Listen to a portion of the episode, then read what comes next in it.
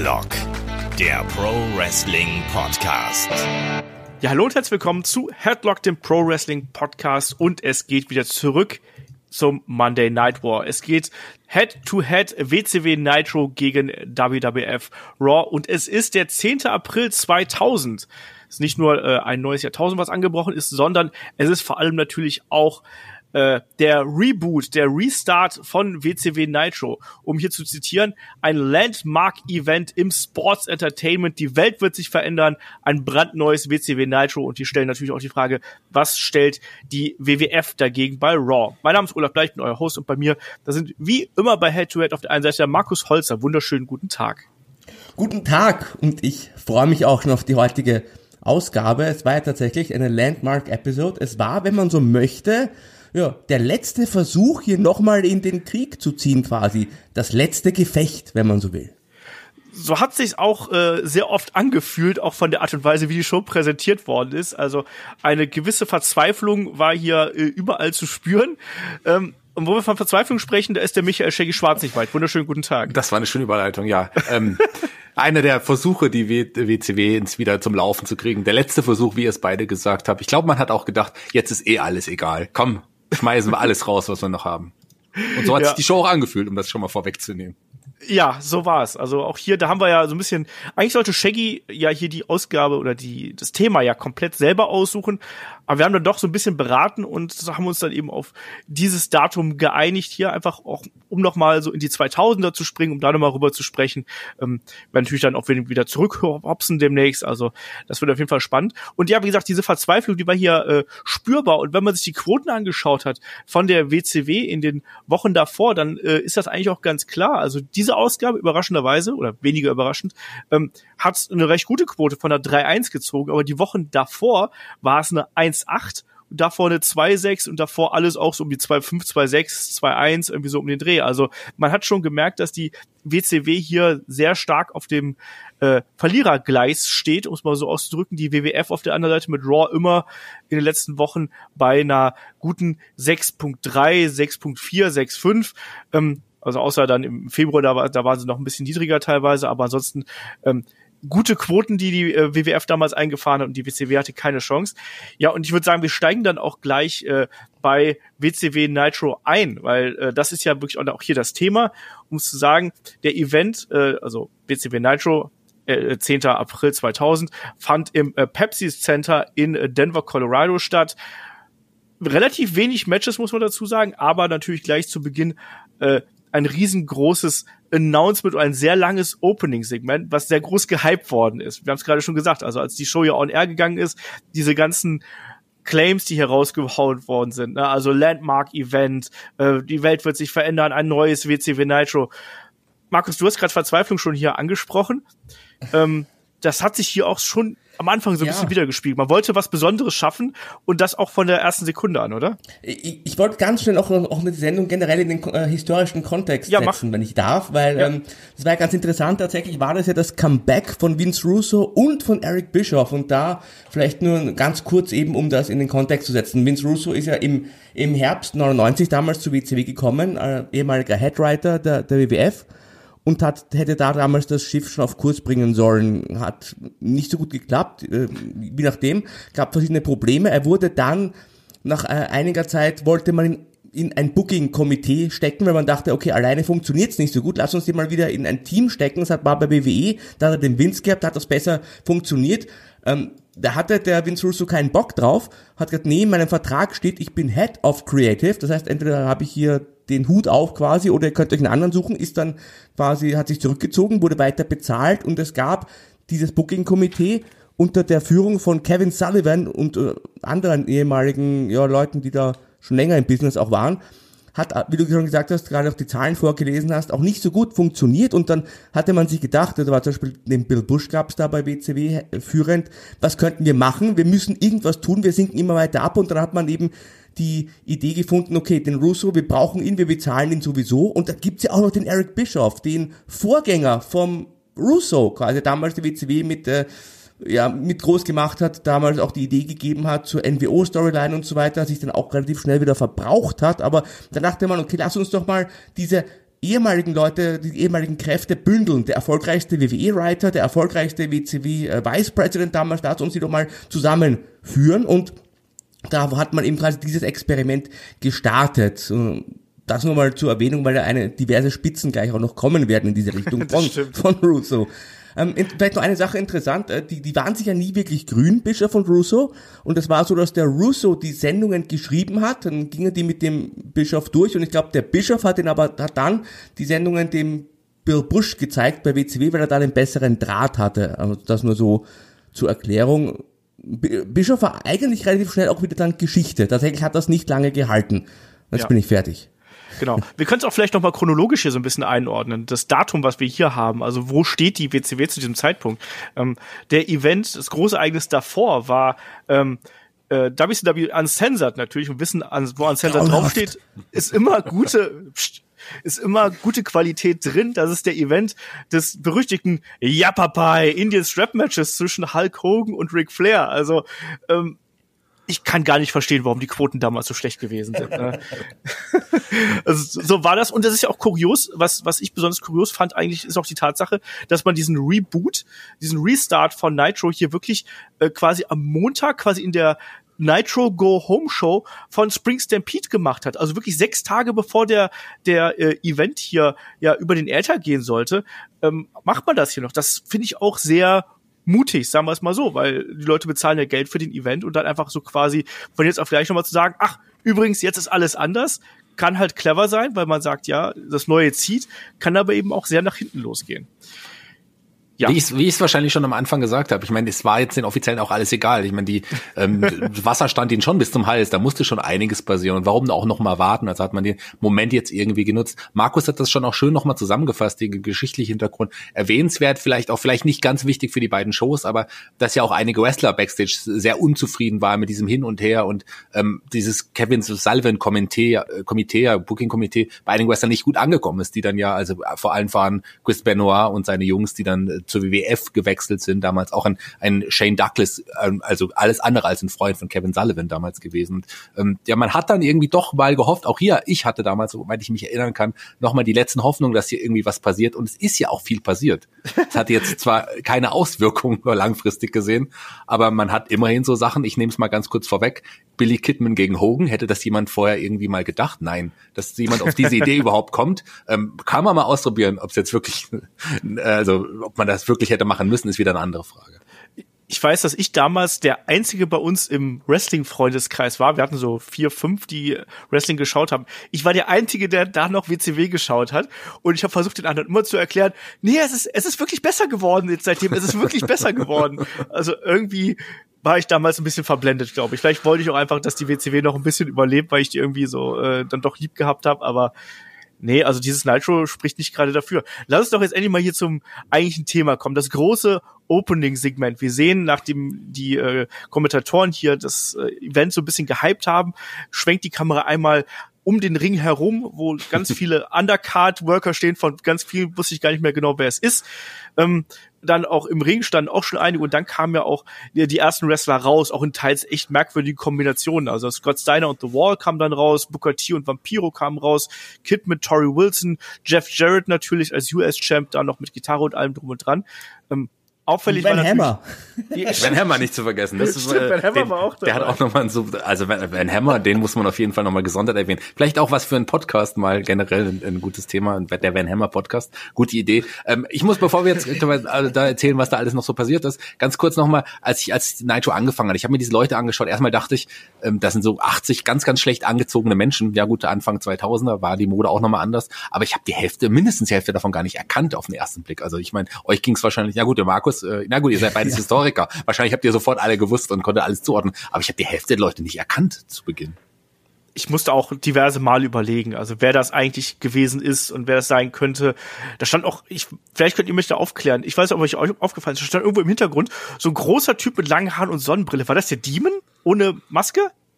Ähm, ich glaube, dass das der Demon war, weil der hatte auch so eine blonde Strähne und sowas gehabt. Also ja. Dale Tallborg ähm, war das, glaube ich. Da war ich, da war mhm. ich mir sicher, aber da waren so ein paar andere dabei, ähm, die ich nicht erkannt habe. Auch bei den Frauen waren einige da, die ich, glaube ich, noch nie gesehen hatte. Ja, die waren ja auch eh nur Deko eigentlich bei der WCW, von daher ist das, glaube ich, auch egal. Ja, aber Markus, wie war hier das Flair äh, für dich während dieser äh, Anfangssequenz? Ähm, dann hat sich ja auch Jeff Jarrett relativ schnell ein Mikro geschnappt. Mhm. Wie war da so die Stimmung für dich? Ja, äh, ziemlich gespannt. Ich finde, die, die Wrestler haben alle ganz böse geguckt am Anfang. Als da im Ring stand, der Chris Candido hat überhaupt gleich mal in die Kamera von Draht reingeguckt, weil es hätte irgendwie äh, keinen Bock. Ähm, es war auf jeden Fall sehr angespannt. Ähm, interessant fand ich Jeff Jarrett, ihn habt ihr dieses orangene Knasthemd gesehen? Also da dachte ich sofort, ein Orange is the New Black irgendwie. Ganz furchtbar. Und die Mojave Sonnenbrille, auch ganz wichtig bei ihm damals. Und ja, der hat sich schnell das Mikro geschnappt und hat eigentlich gleich erzählt, worum es geht.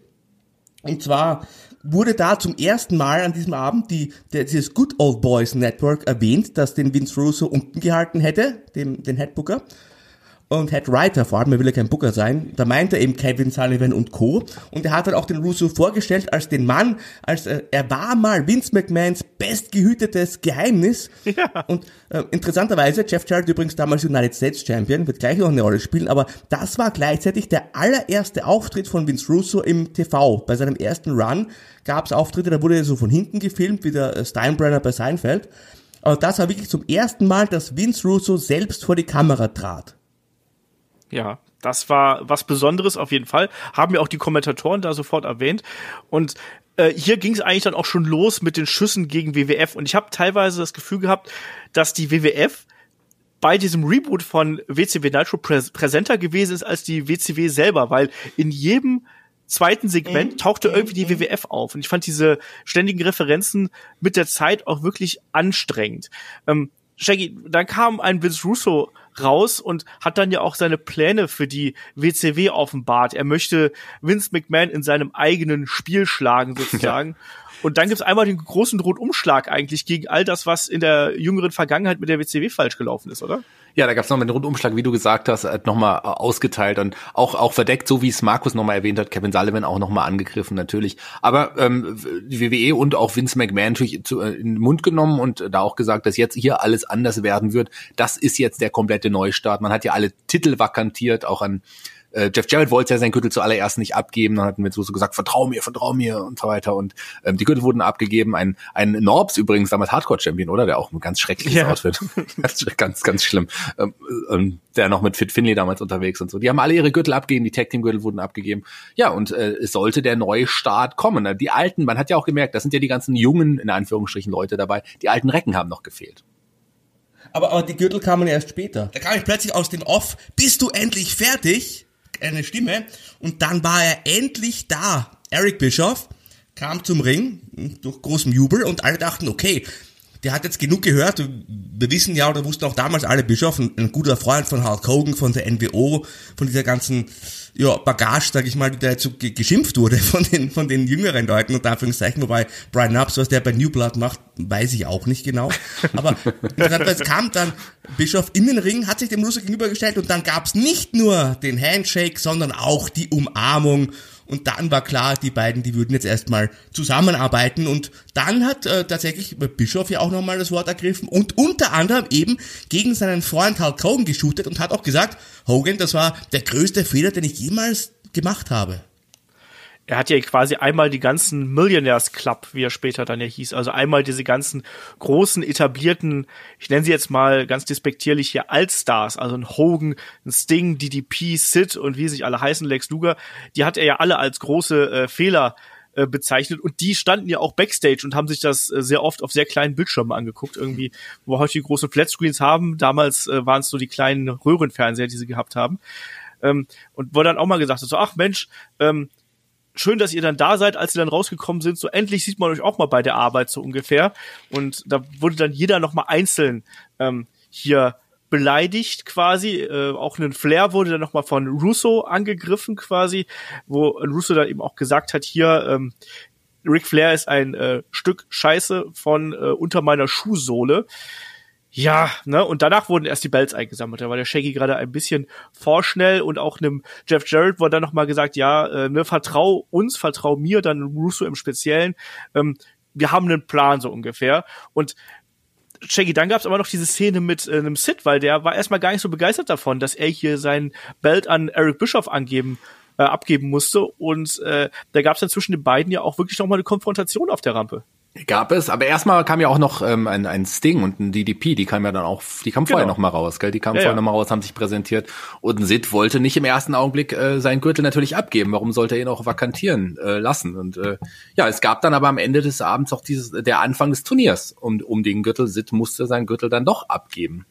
Ja, und mir, was mir hier aufgefallen ist, dass hier, Markus hat gerade schon gesagt, es wurde viel geshootet mhm. und dass dann auch hier ein Eric Bischoff beispielsweise den Spruch What's the matter, Sid? Can't Find Your Scissors rausgehauen hat. Mhm. Das ist schon spitzfindig, oder? Es spielt natürlich auf diesen Brawl zwischen Sid und Arn Anderson vor einigen Jahren ab. Aber Markus, diese ganzen Insider, die hier eingepackt werden sind, das war schon viel, oder? Ja, vor allem dieser, dieser Incident damals, der war in, in England 1992, da genau. hat sich kein Mensch vom TV und Halle mehr dran erinnert. Der, der Bischof hat das sogar noch einmal wortwörtlich wiederholt, weil es keine Reaktion gab. Beim zweiten Mal gab es auch keine Reaktion. Also es ist halt absoluter Quatsch, ehrlich gesagt.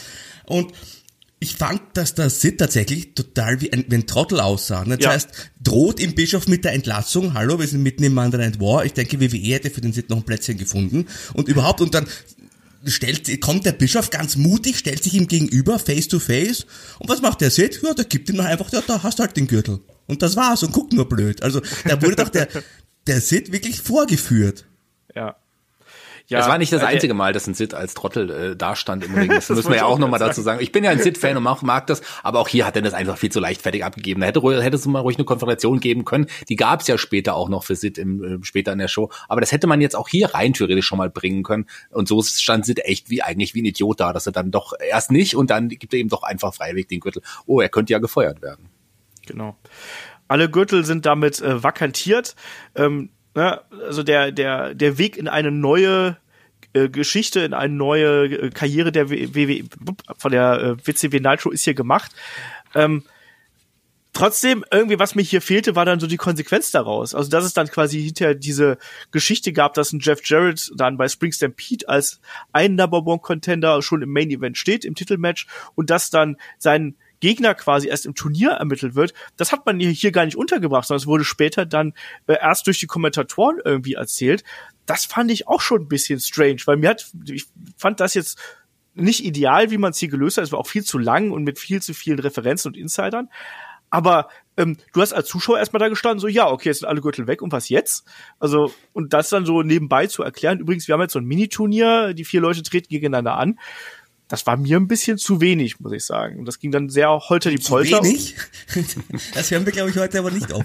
ja, zu wenig Erklärung. Also er hätte einfach nur mal, der hätte sich einfach nur einen Russo noch mal hinstellen sollen und hätte sagen sollen, so hier ähm, bei Spring Stampede, da wird der Jeff Jarrett wird im Main Event stehen und er tritt an gegen, ne, weil wir ja faire Homies sind hier und das, die können sich ja da nicht einigen von den großen Jungs gegen den Sieger aus diesen Vieren. So, das hätte mir so ein bisschen gefehlt, sag ich mal. Ähm, aber es geht ja dann auch weiter mit den äh, großen Jungs. Wir haben eine Werbepause gehabt, dann gab es auch noch mal Bilder, was in der Werbepause passiert ist. Ich habe hier einfach nur stehen, jede Menge Hände schütteln. Also die Hände der Zuschauer wurden geschüttelt, die Hände untereinander wurden geschüttelt. Also man war sehr zufrieden. Und ja, Markus, wie hast du dann hier das weitere äh, gesehen, was dann hier passiert ist? Es gab ja, ja dann schon Hogan und Sting genau. und so weiter also, und so fort. Hogan kam in die Halle und ich dachte mir, Mann, der Bischof hat recht, der kommt jetzt erst, eine halbe Stunde nach Sendungsbeginn. Das ist wirklich ein Ungustel, der will gar nicht arbeiten. der kam erst mal jetzt in den Lockerroom direkt, wurde gefilmt und Sting meinte, hey, äh, dein Buddy Bischof, der hat ganz schön hier über dich gelästert, äh, der ist da jetzt mittendrin bei unseren Gegnern und Hogan konnte das gar nicht glauben und hat sich da erstmal auf die Suche nach dem Bischof gemacht, wollte ihn konfrontieren, weil, ja, das war völlig äh, für ihn, ja, verwirrend, dass der Bischof plötzlich über ihn schimpft. Und ja, also generell das, das Motiv des suchenden Hogan, das zieht sich auch sehr durch die Show. Also ich weiß nicht, wie oft ich hier in meinem äh, in meinen Unterlagen Hogan sucht jemanden irgendwie geschrieben habe. ähm, es läuft ja ständig rum. Ich habe mich übrigens vor allem deswegen gewundert, weil Hogan hier wirklich im äh, ja in einem weißen Shirt aufgetaucht ist. Habe ich vorher noch nie an gesehen. Ne? Das hat man ja später gesehen, warum. Genau das. Aber jetzt in dem ersten Moment dachte ich mir, ach. Das Shirt, was anderes. Das Shirt sollte nicht weiß bleiben, das habt ihr ganz gut erkannt. Und äh, das ist vielleicht ein Grund, warum, warum auch nicht schwarz oder gelb wie immer. Nee, mal ruhig mal ein weißes Shirt an die. Ist ja ein Neuanfang. Genau das. Ähm, ja, auf jeden Fall, es sollte dann an diesem Abend dieses Mini-Turnier geben, um die quasi den Gegner von Jeff Jarrett bei Spring Stampede zu ermitteln. DDP, Sting, Sid und Lex Luger waren dabei. Ähm, Und äh, man hat Jeff Jarrett also dann hier schon ganz klar auf die nächste Ebene nochmal gehoben. Er soll der Corporate Champion werden. Er ist der Anführer äh, der New Blood und der Millionaires Club ist jetzt quasi hinten dran. Und Shaggy, das hat man, finde ich, auch bei der Präsentation von Diamond Dallas Page, die hier das erste Match des Abends ähm, bestreiten sollten. Das hat man hier auch direkt untermauert, dass die quasi nicht mehr das Sagen haben, denn die hatten weder Pyro noch Musik. Ja, die kamen einfach so zum Ring. Ähm, damit der Page an der Seite von, von Kimberly und Total Package an der Seite von Elizabeth, die, äh, denen sollte man keine Musik mehr gönnen, die kamen einfach so zum Ring. Und es war tatsächlich so, ohne Musik, ohne Pyro, wirkte das auch ein bisschen seltsam. Fand ich jetzt tatsächlich ähm, so kom komplett und auch die beiden wollte ich eigentlich so jetzt auch noch nicht mehr äh, mich gegeneinander sehen. Klar, es ist logisch im Sinne der Story. Wir fangen jetzt neu an, setzen auf die Jungen, aber dann hat, ist der erste Kampf quasi zwei alte WCW-Recken gegeneinander. Ist in dem Fall logisch, äh, aber trotz allem, das das war ein komischer Anfang. Der Kampf war auch jetzt auch nicht besonders ja, geil. Ist ein Lex Luger Kampf, also was wollen wir da sagen? Ja, und die Kämpfe sind auch so extrem, extrem kurz dafür, dass wir so große Stars haben, Markus. Also der Kampf hier geht gerade mal viereinhalb Minuten und kein Match auf der Card ist hier länger als sechs Minuten. Ja, interessant fand ich auch, äh, das mit der Musik, was ich erwähnt habe, das hat man nur in diesem ersten Match gemacht. Genau. Also auch entweder zieht man es durch oder nicht. Und was ich mir auch noch notiert habe, dass ja Lex Luger hier als ganz klar als Heel gearbeitet hat in dem Match, eigentlich bis zum Finish, weil dann war auch Page der Heel.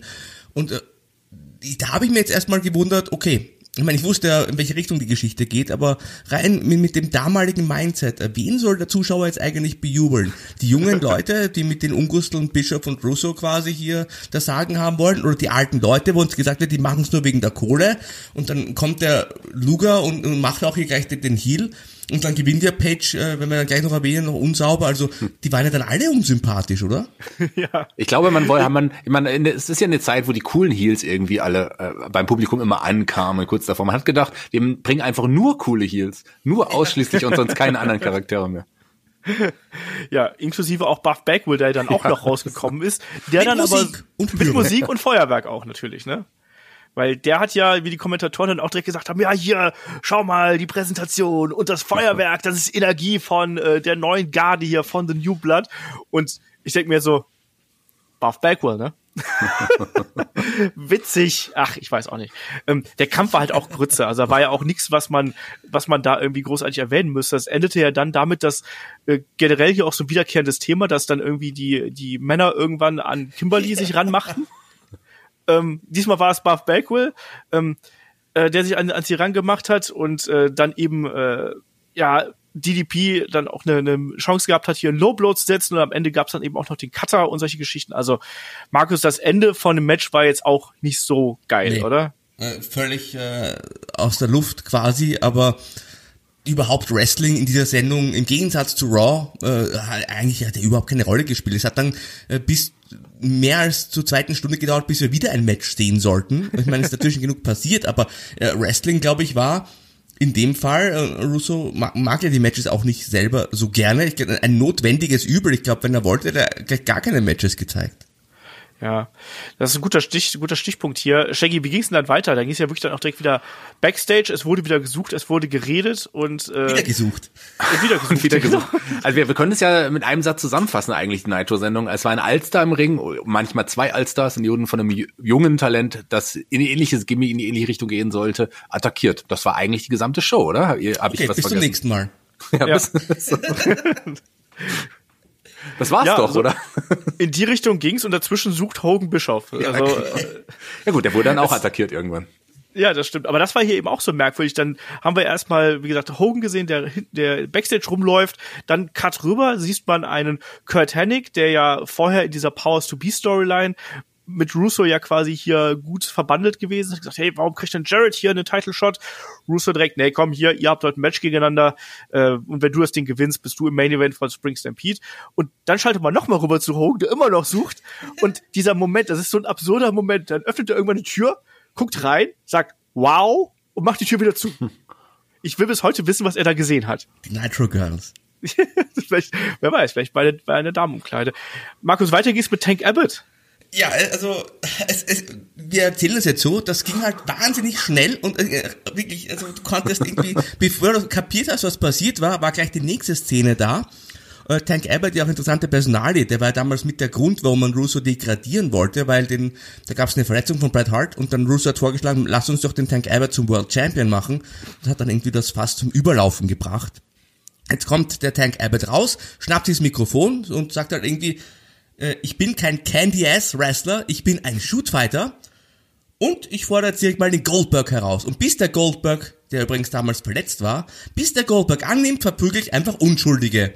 Geht zum Kommentatorenpult, schnappt sich den Scott Hudson, äh, Entschuldige, nein, nein, nein, nein den, den Mark Madden. Ähm, ja. Und zieht ihn in den Ring, zieht ihm das Oberteil aus und verprügelt ihn einfach und wurde dann halt von den Sicherheitsleuten zurückgebracht. Er hat sogar gesagt, notfalls würde er sogar Mutter Teresa verprügeln, wenn es sein müsste. Also, warum nicht? Aber ich muss da intervenieren, weil äh, da hat ja schon gleich eigentlich seine Aussage gebrochen, weil er hat ja niemanden Unschuldigen verprügelt, sondern einen Mark Madden, den äh, wollten gerne einige damals, glaube ich, verprügeln. Und äh, was nicht so schön aussah, war, als er das T-Shirt ausgezogen bekommen hat. Da, das hätte, hätte man vielleicht nicht unbedingt machen müssen im Ring. Aber es gab ja auch dann wieder nichts, um sie zu verschnaufen, weil dann ging es sofort wieder Backstage. Ja. ja. Und was passierte? Also unter anderem Hogan sucht Bischof, trifft dabei Terry Taylor.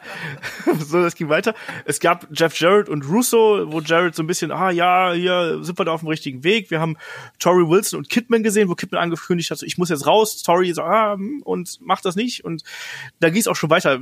Das ist wirklich unfassbar viele kleine Bits, die man hier präsentiert hat. Es war so hektisch, dass es also ich fand es anstrengend, mir das ja, anzugucken. Ja. Also, also man, man fühlt sich ausgelaugt und ich glaube, wir reden deutlich länger jetzt über jedes einzelne Segment, als die Segmente tatsächlich sind.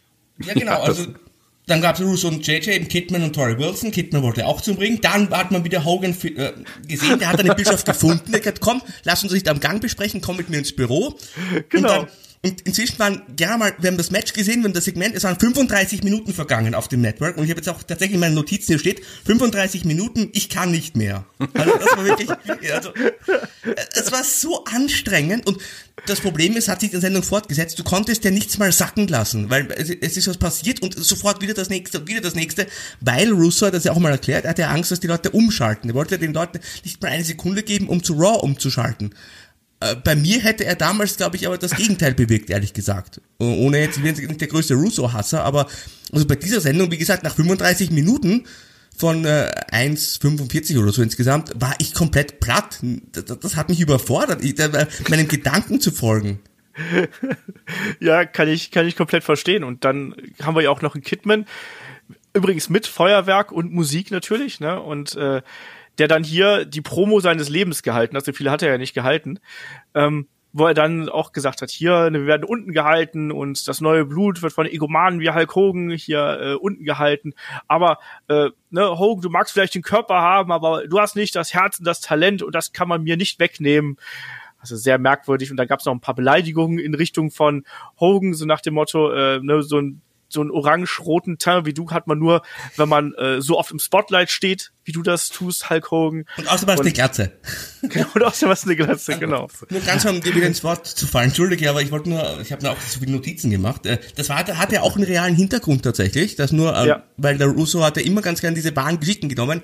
Der Hogan hatte vorher ein Interview gegeben, in dem er die junge Garde und explizit den Billy Kidman auch kritisiert hat und hat irgendwie gesagt, ja irgendwie, selbst mit dem Mund voller Scheiße könnt, könntest du keine Fliegen anziehen, also du könntest nie irgendwie Zuschauer in die Hallen locken oder so. Und das war dann der Aus, ähm, der, der Grund, warum Russo eben Kidman gegen Hogan gestellt hat, wo Shaggy ja schon meinte, das ist eine Paarung, die hatte man, glaube ich, nie auf dem Schirm. Nee, die hätte man auch jetzt immer noch nicht auf dem Schirm gehabt. Ähm, ganz kurz, bevor wir da irgendwie weitermachen, ich muss aber ganz intervenieren. Es ist richtig, dass es Schlag auf Schlag ging und sowas. Und ähm, aber ich weiß noch, mein Gefühl damals, ich fand's in der Sendung irgendwie ganz cool, dass, also, dass ich nicht, dass ich die Möglichkeit hatte oder wollte abschalten, abschalten wollte, sondern irgendwie habe ich mich die ganze Zeit unterhalten gefühlt. Am Ende war da nicht viel Nährwert da. Das ist leider das Problem. Aber es fühlte sich zu dem Zeitpunkt damals nicht so an. Jetzt mit dem Wissen im Nachhinein ist es nochmal ein ganz anderes Gefühl, wo man rangeht. Und so Sachen wie, ein, dass ein Tank Abbott ein Goldberg erwähnt, ähm, das hat für Raunen im Publikum gesorgt. Da gab es schon Reaktionen. Oder als ein Kidman... So,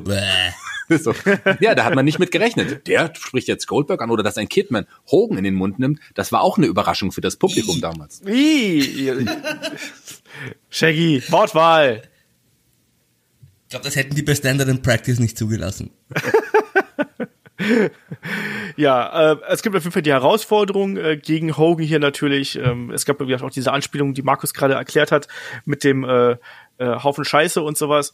Ähm, Hogan dann, ich habe geschrieben, Hogan steht vor dem kleinsten Fernseher aller Zeiten und schaut sich das Video von Billy Kidman an. das, das sieht halt so geil aus. Dieser Hogan ist ja per se schon mal ein großer Typ und dann, dann ist er ja Backstage, weil er ja aus dem Büro gerade rauskommt und dann ist halt so ein kleiner Übertragungsfernseher, der, ich weiß nicht, die Bilddiagonale eines Gameboys hat und schaut sich darauf Billy Kidman an, der über ihn eine Böse redet und dann sagt er sich, Mensch, du, jetzt muss ich mal mal raus hier und dann kommt American Made und äh, da wird er durchge äh, kommt kommt er raus und die Musik wird auch durchgespielt natürlich, weil man will anscheinend hier auch den den Pop haben. Ähm, ja, und äh, Hogan wirft dann einem Billy Kidman vor, dass er äh, besser Bon Jovi-Manier hier ergibt den äh, jungen Talenten einen schlechten Namen. Ne? Nicht You Give Love a, a Bad Name, sondern uh, You Give Young Talent a Bad Name. Und er sagt auch sowas sinngemäß wie, ähm, wenn du in meiner Liga wärst, dann würdest du das Business verstehen. Also, ja, schwierig. Und äh, dann spielt er noch auf Tori Wilson an und ab da dann rastet Kidman aus, attackiert ihn.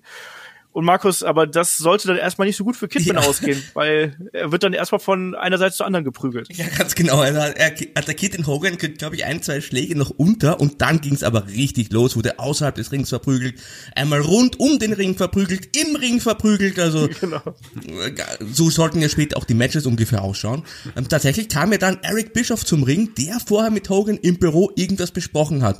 Hogan hat irgendwie so ein, äh, Entschuldigung, Bischoff hatte so einen Stuhl in der Hand und Hogan guckt nur den Bischof an und nickt ihm zu, sagt, ja, bleib du mal stehen, ich mach da mal schön weiter. Es hat irgendwie ganz merkwürdig in der Situation gewirkt, aber es hatte natürlich einen Sinn in dem Fall, weil es kam eigentlich dazu, womit wir alle gerechnet haben. Es kam dann der Stuhlschlag von Bischof gegen Hogan, gegen den Kopf. Interessant, ähm, man hat das sogar im Slow-Mo nochmal gezeigt. Hogan dreht sich um, fährt sich mit der Rasierklinge über die Stirn und kriegt dann den Stuhlschlag. Und damit er dann blutet. Also ich habe noch nie gesehen, dass jemand einfach so klar vor der Kamera bladet und dass man es auch noch wiederholt. Ich meine, entschuldige, was Vielleicht wollte sich Hogan mit der Rasierklinge schützen vor dem Stuhl kurz vorher, irgendwie so zwischenhalten. Wer weiß das schon, aber das war, also ganz viel offensichtlicher geht's wirklich nicht, hast du vollkommen recht, Markus. Das ist amateurhaft und das von einem Hulk Hogan, das hat mich echt überrascht. Ja, also das ist schon sehr, sehr, sehr, sehr merkwürdig, äh, wie das da gelaufen ist. Ähm, Ah, ich weiß auch nicht. Also das, äh, das, das äh, hat irgendwie sehr komisch gewirkt. Kidman hat ja dann sogar äh, einen Hulk Hogan gepinnt. Eric Bischoff hat durchgezählt hier quasi und äh, ja, das war das Segment. Damit war die Fehde der beiden gemacht und Hogan darf dann äh, danach Backstage dann auch gleich wieder durchdrehen und wieder Eric Bischoff suchen. So, diesmal aus anderem Motiv heraus. Generell diese Backstage-Vignetten sind halt auch eben merkwürdig. Dann Ric Flair, Ric Flair kommt dann eben noch, jetzt erst äh, kommt der. genau, kommt jetzt erst an der Halle an, ne, und dann, dann schneiden sie wieder rüber zu Hogan, der dann durchdreht, dann schneiden sie wieder rüber zu Flair, der sich quasi in der Gorilla-Position das anschaut, was gerade eben passiert ist, wo ich auch denke so, also ich meine, als, als, auch als Fan, was, was hat man denn da für ein Bild von einem Ric Flair, der hier als Legende und als Vorzeigeworker ja immer so ein bisschen gegolten hat. Also Shaggy, was, was, was ist das hier? Das ist eine gute Frage irgendwie. Also, das scheint ja ein schönes Stilmittel gewesen zu sein, auch diese, die kleinen, äh, ja, die kleinen Bildschirme zu nutzen, irgendwie, dass die Wrestler, die großen Wrestler später kommen und dann erst erfahren, vor Ort erfahren, was überhaupt irgendwie so passiert ist. Und ähm, ich weiß nicht, also es ist, ich finde es ja immer schön, also zumindest fand ich damals auch immer noch schöne Flair irgendwie zu sehen. Aber äh, was man hier auch wieder mit, mit, mit, also was er wieder zeigen durfte, das muss ja nicht unbedingt sein. Wobei ich dann, was danach folgte, die, äh, die Geschichte mit Shane Douglas, die ich fand ich wiederum cool, weil da ja auch wieder was, äh, ja, was Privates quasi reingespielt hat. Hm. Eine Sache vielleicht noch zu Hogan, weil nach dem Stuhlschlag ist irgendwas mit ihm passiert. Der hat nämlich den Rest der Sendung geschimpft wie ein Rohrspatz. Also da hat irgendwie in jeder Szene, die man Hogan nachher gesehen hat und noch direkt danach, äh, hat er wie Steve Austin geschimpft, äh, Asshole hier, Son of a Bitch da und also die ganze Zeit und da dachte ich mir nur, was geht denn jetzt hier ab? Ja, also generell, äh, man hat gemerkt, man wollte hier so ein bisschen kontrovers sein und auch ein bisschen künstlich das alles so ein bisschen hochziehen. Es sollte edgier wirken, irgendwie ein bisschen brutaler wirken und persönlicher und echter vor allem. Ich glaube, das war vor allem der, der Plan hier hinter. Ähm, Ric Flair kommt auf jeden Fall danach raus, nachdem er sich da informiert hat ähm, und hat dann eben Stellung bezogen. Dann haben wir hier eben einen äh, Scott Steiner, der dann äh, ja sich auf die Seite von Russo und Bischof schlägt, äh, sogar hier nochmal die schlechten Zähne von oder die künstlichen Zähne von Ric Flair hier äh, auspackt irgendwie. Ähm, und Shaggy hat es gerade schon angesprochen. Dann kam von hinten plötzlich ein Shane Douglas und attackiert Flair. Auch hier die Geschichte und dass ein Shane Douglas ein Ric Flair nicht besonders mocht und andersrum, das wissen wir. Ähm, hier wirkte es aber auf mich ein bisschen also du hast gerade gesagt, Shaggy dir hat's gefallen. Warum hat's dir gefallen? Ich Weil weiß ich nicht. Hat, das hat nicht 100% nee, gewirkt es, für mich. Es hat nicht 100% gewirkt und es hat auch nicht so funktioniert, wie es vielleicht hätte funktionieren sollen. Aber ich war, ich wollte schon immer mal Shane Douglas quasi, der, dem, von dem man ja auch wusste, dass er einen Ric Flair äh, also auf den Tod nicht ausstehen konnte, ich weiß nicht, wie es mittlerweile irgendwie ist, ähm, dass die beiden wollte ich schon mal mhm. gegen, gerne gegeneinander sehen in der Geschichte. Das hat ja die auch. Die Sache ist, dann irgendwie gepasst. Nee, sag ruhig, Markus. Die Sache ist, du wusstest das, wir wussten das, aber die normalen TV-Zuschauer hatten ja da wirklich eigentlich keine Ahnung davon. Nee, wieso bei so vielen Sachen in der Show. Also das war aber das, das die neue Art und Weise, wie ein, ein Vince Russo dachte, dass es möglicherweise funktioniert, aber dachte. Und äh, ob es wirklich funktioniert, ist wieder ein anderes Thema. Ja, ja, ja, ja. Also um es hier kurz aufzudröseln, also ein Shane Douglas hat dann Ric Flair mit äh, Handschellen niedergeschlagen. Auch das hat man im ersten Moment nicht so gesehen. Ric Flair war dann zuerst auch K.O. Auch da diese Abfolge. Shane Douglas greift ihn von hinten an, schlägt ihn nieder mit dieser Handschelle. Ric Flair ist K.O. Und die erste Aktion, die Shane Douglas hier in den Kopf kommt, bei so einer harten, unfairen Attacke in den Rücken, ist ein Elbow Drop. Was auch so, dass ich einfach, warum der, der tritt doch auf den ein, das wirkt doch viel echter als der blöde Elbow Drop. Egal. Ähm, Securities haben einen äh, Ric Flair dann gerettet.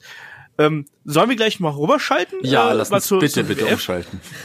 so. aber, aber wir können gar nicht umschalten, denn während der Scott Steiner noch eine Promo hält, kommt der Kevin Nash auch in der Halle an. kommt er schon zum Reden. Es kommt immer irgendjemand an. Und genau, da, da, da gab es ja noch eine kurze Werbepause dann übrigens auch. Und davor gab es noch den Hint. Und ich habe erst gedacht, der Bildschirm wäre schwarz, aber man hat einfach nur die falsche Kamera gewählt, glaube ich, und hat Bret Hart auf den Rängen zeigen wollen. Und ich musste wirklich mich konzentrieren, um ihn durch die Nebelschwaden oder was auch immer das gewesen ist, ihn da zu erkennen. Das hat man dann wohl auch gemerkt. Und als man aus der Werbung wieder zurückgekommen ist, hat man ihn dann vor der anderen Kamera ausgezeigt, dass man ihn auch wirklich erkennen konnte. Also das war schon ein bisschen witzig. Aber lasst uns dann hier mal äh, zu äh, WWE, WWF Raw umschalten, weil wir sind ja hier im April, das heißt, das ist logischerweise kurz nach äh, WrestleMania 2000, sprich, wir haben einen Triple H, der weiterhin Champion ist und äh, natürlich die Fehde mit The Rock köchelt hier hoch und wir sind auf dem Wege Richtung Backlash natürlich, wo es ja dann unter anderem den äh, das Aufeinander oder das Comeback vom Undertaker ja gegeben hat. Ja, kommen wir hier mal zum Punkt, weil das Ding fing ja hier eben auch an mit einem äh, unfassbar langen, langen Segment. Äh, wir sind in der Heimat von The Rock, also wenig verwunderlich. Ähm, startet das hier auch mit The Rock. Wir sind in Fort Lauderdale, Florida, um das hier ganz kurz aufzudröseln. Und Markus, äh, also das Ding ging über 20 Minuten hier zum Einstieg. Das war schon ein bisschen viel, oder? Ja, äh, man hat wohl, äh, ich weiß nicht, ob man der WC was entgegengesetzt hat oder ob man die überhaupt noch ernst genommen hat aus Sicht von Vince McMahon. Man hat halt auf jeden Fall mit dem größten Star gestartet, den man hatte und das war ganz unterhaltsam von The Rock, allerdings hat es schon lange gedauert, bis das Segment dann endlich mal auf den Punkt kam. Also er hat ein bisschen herumgeredet, hat einen, einen Titelkampf gefordert, der ihm wohl zusteht. Und dann kam auch der Vince direkt in die Halle, hat einen Stuhl in der Hand gehabt und irgendwie ein bisschen gegrinst und äh, dem Rock auch gedroht tatsächlich. Ja, das war ja so ein bisschen Rückbezug auf äh, die vergangene Smackdown-Ausgabe hier mit dem Stuhl, wo ja The Rock dann auch äh, einen Vince McMahon niedergeschlagen hat. Vince McMahon sagt dann hier, ähm, äh, Quatsch, äh, The Rock sagt da natürlich hier, du hast jetzt drei Möglichkeiten, was du mit diesem Stuhl anstellen kannst. Du kannst den weglegen, du kannst mich angreifen oder ich kann diesen Stuhl nehmen und dir äh, den Allerwertesten schieben. Ja, so hat es aber nicht, hier hat er so schöner gesagt. Er wollte ihn erst putzen. Ja, das stimmt. Das ist wichtig. Naja, und da wird dann eben schon angekündigt, dass hier dann, äh, Man sagt dann, ja, hier, äh, The Rock wird heute Abend in einem Steel Cage antreten, ne, weil es gibt keine Boni hier mehr für The Rock, ist vorbei mit den Großzügigkeiten. Und äh, ähm, stellt dann nochmal klar, auch hier Rückbezug auf die Survivor Series damals, auf äh, darauf, dass er ihn gemacht hätte, dass er ja mal der Corporate Champ gewesen wäre hier, The Rock. Kein besonders guter Corporate Champ, aber immerhin ein Corporate Champion und er hätte auch äh, beispielsweise einen guten Doink abgegeben oder einen guten äh, Gobbledygooker oder einen guten Bastion Booger. Also man greift hier sehr tief in die Gimmick-Schublade äh, und ja, und Vince McMahon, zieht dann ja einfach so ein bisschen vom Leder. Ne? Also bezeichnet dann The Rock als, nachdem der dann auch hier noch so jede Menge Kraftausdrücke benutzt, wie es der The Rock gern gemacht hat, äh, also als Perversen, warum er dann ständig mit irgendwelchen äh, Dingen, äh, Körperöffnungen stecken möchte und ich weiß nicht was. Markus freut das. Ähm, ne, und all, all sowas. Also sehr, sehr langes Segment und man hat gar nicht so richtig einen Plan, wo man hier raus, raus will, ja. Markus, oder? Ja, der Vince, der wollte ja dann auch die Fäkalien von allen Zuschauern einsammeln und genau. einen Pizzaofen backen, damit wir alle riechen können, was der Rock äh, kocht. Ich, total absurd, habe ich mir aufgeschrieben, aber irgendwie doch unterhaltsam. Also die, die äh, Delivery von, von Vince McMahon und auch von The Rock, das war schon großartig. Also äh, das hat, auch wenn der, der Inhalt in dem Fall recht konfus war und eigentlich ging es ja nur darum, dieses äh, Steel Cage Match gegen den Überraschungsgegner zu promoten. Wenn The Rock gewinnt, bekommt er dann übrigens seinen Titelkampf. Aber es war trotzdem, also ich fand das unterhaltsam. Da muss ich Markus auch zustimmen. Also klar, wusste man zeitweise nicht, wohin das Segment jetzt gehen soll. Das war schon sehr lang. Aber ich höre doch dann lieber einem Vince McMahon und auch einem The Rock natürlich auch zu, wenn die einfach nur so drauf losreden. Das hat schon Spaß gemacht, aber es war natürlich insgesamt zu lang. Wohin man gegen bei der, bei der WCW hat man auf, hat man einfach alle Wrestler in den Ring gestellt, die man hat, außer denen, die halt einfach später zur Arbeit kommen. Und zwei Chefs hat man jetzt bei, hat man, hat's bei WWE gereicht, dass man quasi nur The Rock und einen Chef quasi hinstellt zu Beginn der Show. Und ich fand das Segment insgesamt deutlich unterhaltsamer jetzt im Vergleich zu dem WCW-Segment, äh, muss man sagen. Ja, das sehe ich auch so. Es war halt eben ein bisschen lang. Es gab dann am Ende natürlich kam noch Triple H raus mit Stephanie und Shane. Vince will da natürlich in dem Moment äh, The Rock angreifen. Äh, der kontert, aber schnappt sich selber den Stuhl und schlägt dann eben Vince McMahon nieder, dass man hier noch so ein bisschen den Bogen schlägt, die Aggressivität noch ein bisschen schürt. Das ist in Ordnung. Und auch das erste Match war meiner Meinung nach ganz in Ordnung. Natürlich auch hier alles sehr kurz gehalten natürlich, ähm, aber trotzdem äh, haben wir als Opening Contest hier ein Match um die äh, WWF Tag Team Championship. Da haben sich ja äh, Edge und Christian bei WrestleMania Titel geholt und die treffen auf die DX, bestehend aus dem Road Dog und X-Pac und äh, Tori hier natürlich. Tori? Tori? Nee, Tori. Tori. Hm? Tori ich, ich komme langsam durcheinander, aber der Tori Wilson, Terry Runnels, alle durcheinander. ähm, was ich übrigens mochte, das war ja damals diese, Shaggy, kannst du dich erinnern, diese WWF Aggression CD, die es damals gab, mit äh, äh, hier mit mit Run DMC und Ice-T und so, die ganzen Teams? Genau, das waren die Remixe, ähm, ja, Remixe der Original-Themes, aber die waren, das war ganz cool, ein ganz cooles Album, fand ich. Das fand ich, das hat mir damals sehr viel Spaß gemacht. Da waren ja nicht nur Rap-Remixe da, da waren auch ein paar Rock-Remixe und sowas drauf, aber ich kann mich gut dran erinnern, ja. Mochte ich hier eben auch ganz gern und und Markus hier, also das Match an sich, das konnte man auch so machen. Ich habe nur das Ende nicht so recht verstanden, ja. warum man da quasi so einen angedeuteten Titelwechsel hier noch einbaut. Ja, ganz komisch. Ich habe auch geschrieben, schönes, flottes Match, ein guter Opener. Tatsächlich am Ende war es so, dass der Road Dog mit dem Gürtel zugeschlagen hat, ungesehen vom Ringrichter Mike Chioda und dann den Pinfall erzielt hat. Es gab also eigentlich einen Titelwechsel. Allerdings kam dann plötzlich Head Referee Earl Hebner zum Ring hat Mike Chioda gesagt, nee, nee, du, da war was Unfaires und Mike hat dann das Match einfach neu gestartet, woraufhin wenig später schon der Edge mit dem Spear gegen X-Pac tatsächlich das Ende erzielte. Das, ich verstehe es auch nicht, vor allem, wenn man das halt bringt, dass da ein, ein Ringrichter von hinten kommt und sagt, da war was unfair dann warum bringt man es denn da nicht immer, also im Kontext der, der Wrestling-Sendung selbst jetzt, im WWE-Universum, denkt man sich doch, okay, aber warum ist das dann nur hier der Fall und bei allen anderen unfairen Titelwechsel, die ja einfach zum Wrestling dazugehören, warum kommt denn da kein Ringrichter von hinten? ja, das war einfach hier die billigste Art und Weise, wie man dann deren Titelmatch hier für Backlash aufbaut. Also, das war's im Endeffekt, ne? Aber es macht natürlich so an sich schon mal keinen Sinn und ich finde auch, dass die neuen Champions Edge und Christian dadurch irgendwie ein bisschen doof aussehen. Also, keine Gewinner hier in diesem Fall.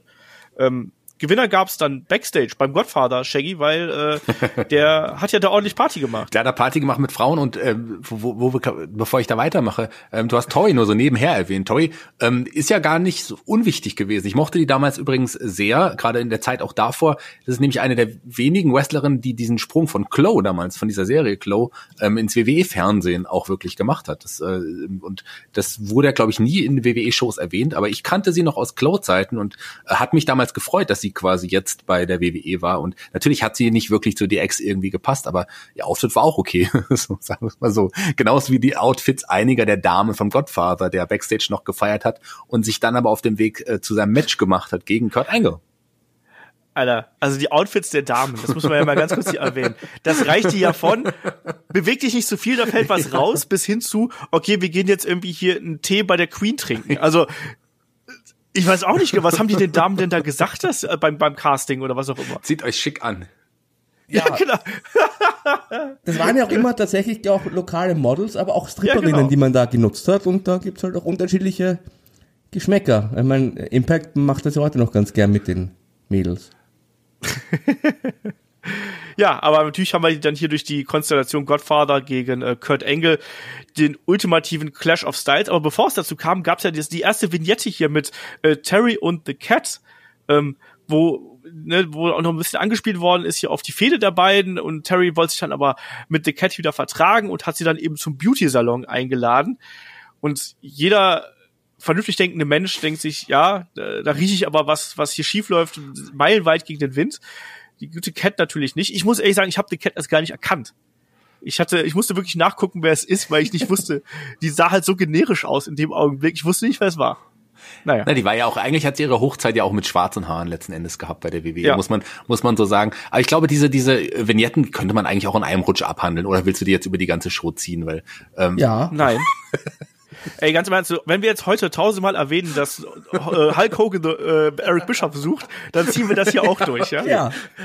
Eigentlich war das ja diese Suche von ähm, Hulk Hogan und ähm, nach äh, Eric Bischoffs Suche war ja quasi klar, ich glaube spontan gemacht, weil eigentlich hatte man ja auch die Idee, dass ein Billy Kidman ein Hogan mit ins ja in Make-up-Studio mitnimmt. Aber das hat man dann bei der WW ja schon gehabt. Da musste man, musste, zwar, da musste man spontan noch irgendwie ändern. Ja. Ach ja, ihr seht, wir haben auf jeden Fall Spaß hier Nein. gehabt. Äh. Dazu muss man ja sagen, nach einem Shoot im Vorgespräch war der Shaggy ganz still und wir dachten schon, ihm geht's nicht gut, aber jetzt äh, blüht er richtig auf zum Glück. Ja, ich wollte mich ja. ein bisschen schonen jetzt noch, weil ich ja weiß, hier sind ganz viele Mädels am Start, hier gibt's ganz viel zu erzählen, ganz viel passiert, ganz tolle Shows, die ihr wieder ausgesucht habt. Ich dachte eigentlich zwischenzeitlich mal, ich hätte die, ähm, die Shows diesmal ausgesucht, aber war nicht so, oder? Nee, du wolltest ja die letzte Nitro-Folge aussuchen und unser Konzept zum Ende bringen. Ja. War ich ja. sehr traurig. Ja, wie so man es nimmt. so. Ja, aber Shaggy, wenn wir dann hier schon bei dem Match sind, erklär doch mal, es gab ja noch diese schöne Promo von Kurt Angle im Vorfeld, ne, der äh, hier ich, ich muss hier einfach rezitieren, ich habe mir das wirklich aufgeschrieben, der hier das, das Zölibat und die Enthaltsamkeit hier predigt gegenüber dem Godfather, der ja vorher wieder seine üblichen ne, ähm, ne, Pimping Hose Nationwide und so äh, proklamiert hat. Und äh, Angle sagt dann, you can prance and you can dance, but when it comes to relations, keep it in your pants. Shaggy, jetzt bist du dran. Ganz genau so. Das wollte ich auch gerade sagen. Das könnte auch mein äh, Motto sein, letzten Endes. ähm, ja, also ich an, an, das Match Godfather gegen Kurt Angle kann ich mich noch so weit erinnern, dass es eine Ohrfeige gab von der Dame mit den größten, mit der größten Oberweite von allen Damen. Dem kleinsten beiden, Outfit. Und dem kleinsten Outfit, ja, genau. den beiden Shows dabei war, warum auch immer. Aber am Ende gab es letzten Endes zwei Minuten waren das, die Kurt Angle letzten Endes dann doch gewinnen konnte. Was noch erwähnenswert ist, äh, zu Beginn des Matches bei dieser Rede von Kurt Angle, der hatte ein ausgepacktes Kondom mit und wollte das dem Godfather überreichen. Halt ekelhaft. ja, ne, also man hat da auf jeden Fall mit gespielt. Das Match kann man komplett vergessen. Also da war nichts äh, atemberaubendes, was wir hier gesehen haben. Ähm, weiter ging's. Äh, Terry und The Cat sind auf dem Weg in Schönheitssalon und gleichzeitig, also wenn die einen abhauen, dann kommen gleich die nächsten dazu. Ähm, Eddie Guerrero und China im Lowrider sind unterwegs und äh, Eddie Guerrero äh, freut sich daran hier, der Lowrider, wie schön der auf und ab hüpft. Das war ja wie letzte Nacht. Uiuiui. Ähm, ja, aber wir sehen dann, äh, Eddie, Eddie ja. darf auch später kommen in die Show übrigens. Das, äh, nee, Earlier Today war das doch. Das wurde am Nachmittag Ach so, stimmt. Genau. Ja, stimmt. Das war Earlier ja. Today, genau. Weil da bei der WWE kommen die Worker pünktlich. Da kommt nicht jeder, genau. wann er will. Genau, man kann ja auch nicht während der Show einfach mal in den Beauty-Salon gehen. äh, wir haben auf jeden Fall dann Taz, äh, Scotty Tohotti und Rikishi backstage. Wir haben noch äh, Big Show und, und Shane McMahon backstage, wo Big Show Shane McMahon irgendwas zeigen will und ihm das Hemd zuwirft und Shane, oh, you're living large und so. Also sehr viele Penis-Anspielungen und äh, da gibt's ja diese schwelende Fehde mit Too Cool, wo er in der Vorwoche Brian Christopher attackiert hat, weil er nicht so gut tanzen kann und nicht unterhaltsam ist. Das kommt später noch, wie unterhaltsam er dann wirklich ist, das werden wir dann noch sehen. Ähm, wir haben auf jeden Fall schon das, das nächste Match, also das dritte Match hier schon am Abend. Äh, und das ist dann ein äh, Six-Man-Tag. Rikishi, Scotty Tohotti, Taz gegen die Radicals, also Benoit, Dean Malenko und Saturn. Äh, Benoit damals IC-Champion, Dean Malenko damals äh, Cruiserweight-Champion, Saturn noch bei klarem Verstand immerhin. Solides Match mit einem Rikishi, der mega over ist und technisch durchaus okay, Markus, oder? Also es ja. war schon eine schöne Abwechslung. Hat mir auch gefallen, ging hin und her, hast natürlich auch einige Könner dabei und äh, kann man gar nichts gar nichts sagen, fühlte mich unterhalten, ging irgendwie knapp, unter vier Minuten war es, glaube ich bis dann am Ende der Dean Malenko den Scotty Tuhati pinnen konnte. Also das war, ähm, gerade wenn ich jetzt bei, bei äh, WCW Nitro überlege, da hatten wir in der ersten Stunde tatsächlich ein äh, viereinhalbminütiges Match und die hatten wir jetzt schon mehrere Matches und das, das erwarte ich mir auch. Also ich, ich brauche keine 30 Minuten Matches, aber so in einer Wrestling-Show, da will ich schon auch Wrestling sehen. Ja. Das Einzige, der nicht gewrestelt hat hier, ist übrigens Taz, weil ich, wenn ich mich nicht komplett getäuscht habe, war der nicht einmal legal im Ring. Ähm, also, er war im Ring, aber nicht legal, glaube ich. Er hat mal kurz irgendwie ein paar Aktionen ausgeteilt, ganz am Anfang, ja, ja. aber so ähm, eingewechselt wurde er, glaube ich, nicht. So viel Zeit hatte man ja auch nicht in vier Minuten. Dafür gab's aber das naja. ähm, Stinkface und ja, den Versuch des Worms. Ja. All das, was man da so braucht. Was man braucht. Und, äh, ja, das, das, das war okay. Das war so unterhaltsamer Weekly Stuff. Das kann man so machen, also, gerade zu Beginn.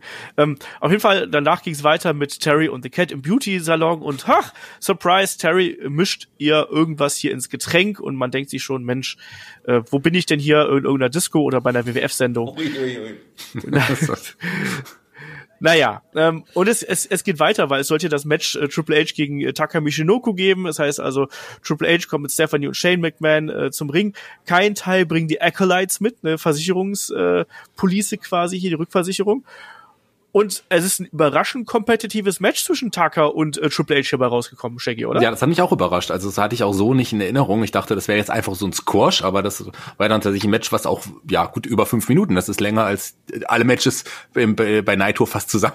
Also die waren ja, na gut, da war auch eins über sechs Minuten. Aber gut, trotzdem äh, war auf jeden Fall, Taka Michinoku zeigte sich da als, als, ja, na gleichwertig kann man nicht sagen, aber schon als guter Gegner. Und ähm, ich habe damals auch gedacht, vielleicht macht man ja doch noch mehr mit Kayantai.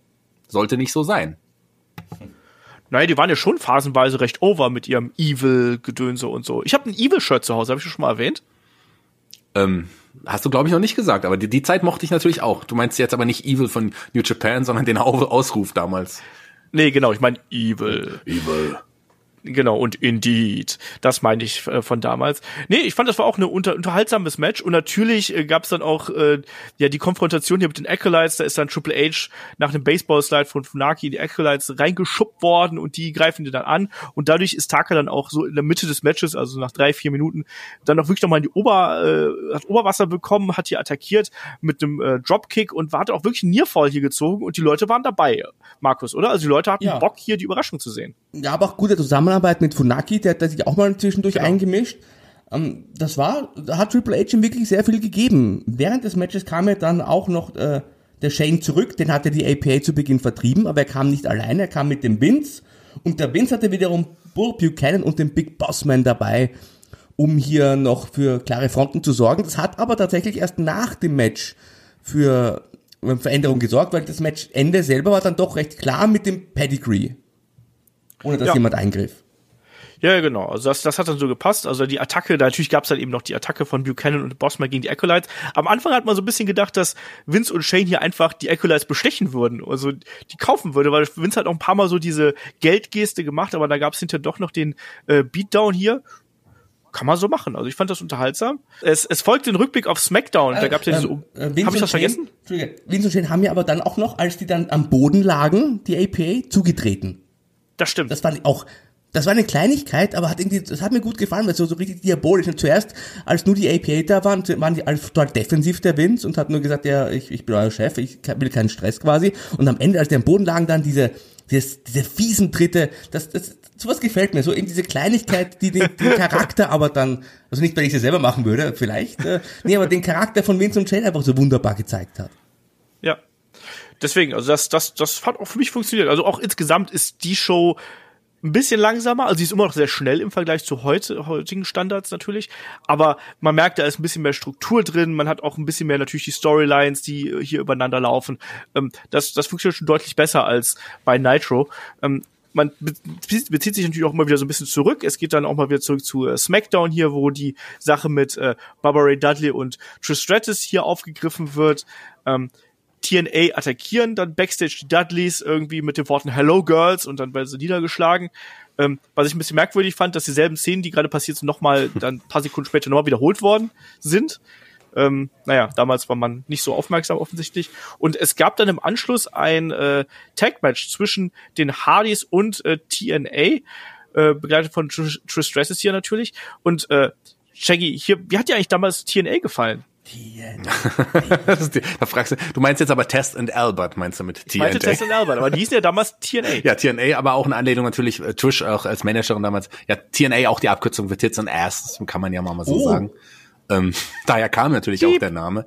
Äh, ich, also sagen wir es mal so, ich bin jetzt kein großer Test-Fan, ich bin jetzt kein großer Albert-Fan gewesen, nie, aber ich bin ein riesen Trish-Fan und gerade wenn man sie auch so da gesehen hat, die hat auch den Unterschied irgendwie gemacht. Also das war erstmal nur eine verdammt gute Managerin, auch ihr Outfit fand ich fantastisch, fand ich super. Und später wurde sie ja noch eine fantastische Wrestlerin. Ähm, die äh, ist eine der größten, das kann man so irgendwie sagen. Und als Managerin, die hat, also ich fand es spannender, sie hier am Ring zu sehen, jetzt nicht, weil sie eine hübsche Frau ist, sondern einfach, weil sie das auch kann, weil sie diese Ausstrahlung hat und, und auch wirklich den, den besonderen Nährwert bietet, im Gegensatz jetzt zu äh, Test und Albert vielleicht ich mochte das als Team immer sehr gern. Ich fand, dass die beiden großen Männer hier dann ganz gut mit Trish harmoniert haben. Klar, die Augen waren da eher auf Trish gerichtet, aber das war schon das war schon ein gutes Team, einfach so zu dritt. Das hat, das hat für mich immer gut funktioniert. Ich mochte die sehr gern. War immer ein bisschen schade, ein bisschen traurig darüber, dass äh, die nie irgendwie jetzt hier das, das ganz große Gold erringen konnten. Weil ich finde, das war gerade in der Zeit, auch mit den vielen Tag-Teams, das war gut. Das war eine gute Ergänzung. Und Markus, äh, diese Geschichte mit Baba Ray und äh, Trish, die sollte ja hier dann auch eben fortgesetzt werden. Also traurig war ich jetzt nicht, dass TNA nie, nie Champions waren. Also, ich, ich mochte die ganz gern damals. Ich fand die vom Look her cool. Man muss dazu sagen, Olaf ist ja auch ein Crush-Fan. Ja, das darf man nicht, nicht vergessen. Er hat einen schönen Fokuhila damals. Ja. Äh, ja, das Match äh, also, war sehr gut. Also gut, wieder so ein Flott. Aber ich fand, die Matches alle, die waren halt jetzt äh, nicht irgendwie mit Sternen zu bewerten, aber einfach so vom Unterhaltungswert fand ich die alle äh, sehr unterhaltsam, um mich jetzt zu wiederholen. Und das trifft da eigentlich auch zu tatsächlich war es so, dass es ein klares Ende gab, den Twist of Fate und dann die Swanton Bomb. Also TNA wurden eigentlich klar besiegt und dann wurde, wie du schon gesagt hast, die Geschichte äh, weitergespielt mit den Dudleys. Die sind mit, nämlich dann in die Halle gekommen, gab den 3D und es wurde dann auch noch ein Tisch ausgepackt, ganz wichtig, dann wissen wir, die waren Get a Table. Ähm, ja, tatsächlich war es auch so, dass das Trish nicht durch den Tisch gegangen ist, wieder nicht, sondern die hatte mehr oder weniger abgelenkt, die Dudley Boys, beziehungsweise den Baba Ray in diesem Fall, sodass sich von hinten der Albert anschleichen konnte und dann ging's mit einem Tree Slam durch den Tisch und zwar Albert gegen Baba, also quasi mit den eigenen Waffen geschlagen. Das war ganz interessant, weil TNA eben klar verloren haben, aber dann trotzdem am Ende äh, ja standing tall waren gegen ihre richtigen Rivalen.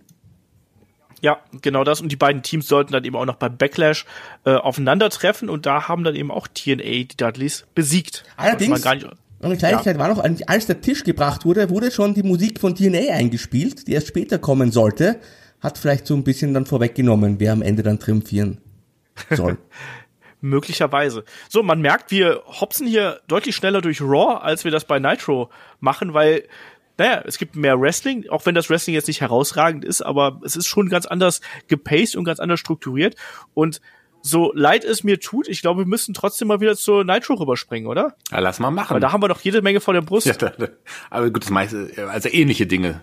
Ich weiß gar nicht mehr, wo wir jetzt aufgehört haben bei, bei, der, bei Nitro. Catch ja, kommt jetzt wieder. Es kommt ein Match.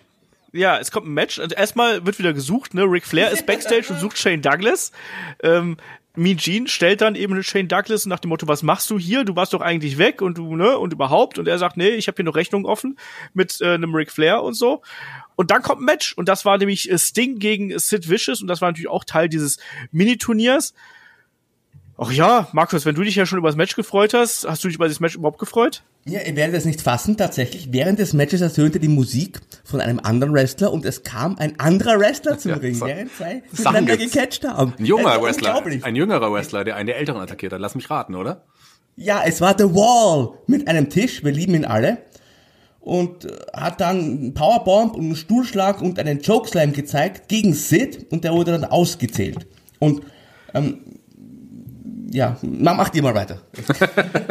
Mehr habe ich, ja, ich habe überlegt, aber ich habe zu dem Match, es war eigentlich, es gab sehr viele Haltegriffe von Sid. Es war ein furchtbar langweiliges und zähes Ding irgendwo. Ich habe hier nur stehen, äh, äh, äh, danach Chokeslam durch einen Tisch, Sting gewinnt durch Countout, ui. Also, also ich mache keine Sterne, ich schreibe einfach nur Ui jetzt unter so Dinge. Also das war auch totale Grütze, das ganze Ding. Also ich mein Sting und äh, Sid. Shaggy, wir hatten das letzte noch bei einem Halloween Havoc, hatten wir das noch, noch als äh, Match, wo die beiden aufeinander getroffen sind. Da war es schon nicht gut. Und das hier passt richtig gut in die Reihe, oder? Ah ja, sagen wir mal so, das Ding ist ja auch, der kann ja gute Matches abliefern und Sid hat ja auch seinen Status im Wrestling äh, verdient irgendwie. Aber so das Match hier und auch andere Matches der beiden gegeneinander, die, die Sid war nie der beste Worker im Ring. Da, davon hat er nie wirklich gelebt. Und hier ging es ja auch nicht wirklich um das Match. Es war das längste Match des Abends, das kann man ja schon mal schon mal äh, positiv hervorheben. Ähm, ich, mich hat damals aber das, ein, das Eingreifen von ähm, The Wall natürlich auch überrascht. Also äh, man hat aber was in ihm gesehen. Also ich fand den ja auch gar nicht so schlecht. Ich weiß nicht, wie es euch ging. Ach ja. Als Sergeant A-Wall oder wie er dann später hieß, bei den Misfits, bei den Misfits, ja. Da war er natürlich, das war bei den Misfits, da war natürlich ja. ganz schlimm. Aber, ähm, Alter. Oder, oder als Bodyguard von Berlin. Das, aber so, das war ein Big Man, der irgendwie anders war.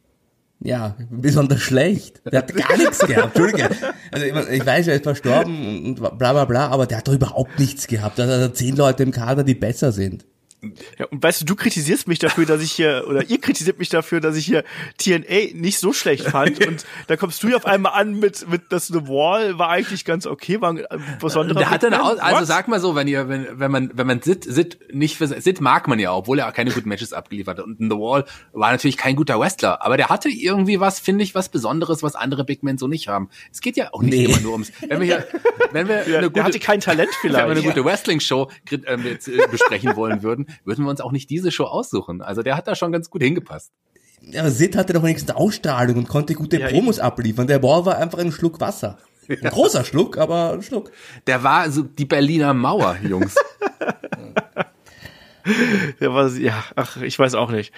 Also da kommen wir, glaube ich, heute nicht zusammen, Shaggy. Aber wenn, wenn man, also ja, ihr habt auch vollkommen recht. Ich sage, widerrufe alles, was ich gesagt habe ähm, über The Wall. Ich mochte The Wall einfach eigentlich nur deswegen, weil er diesen coolen Namen hatte, weil er der Bodyguard von Berlin war und den Namen The Wall bekommen hat. Das fand ich damals als Jugendlicher super witzig.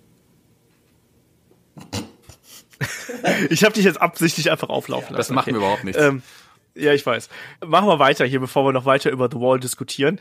Ähm, Ric Flair Aber, ist. Warte, äh, ich habe noch ja. eine Sache notiert, die möchte ich noch erwähnen. Weil man hat ja, auf den Tony Schiavone dann umgeschaltet.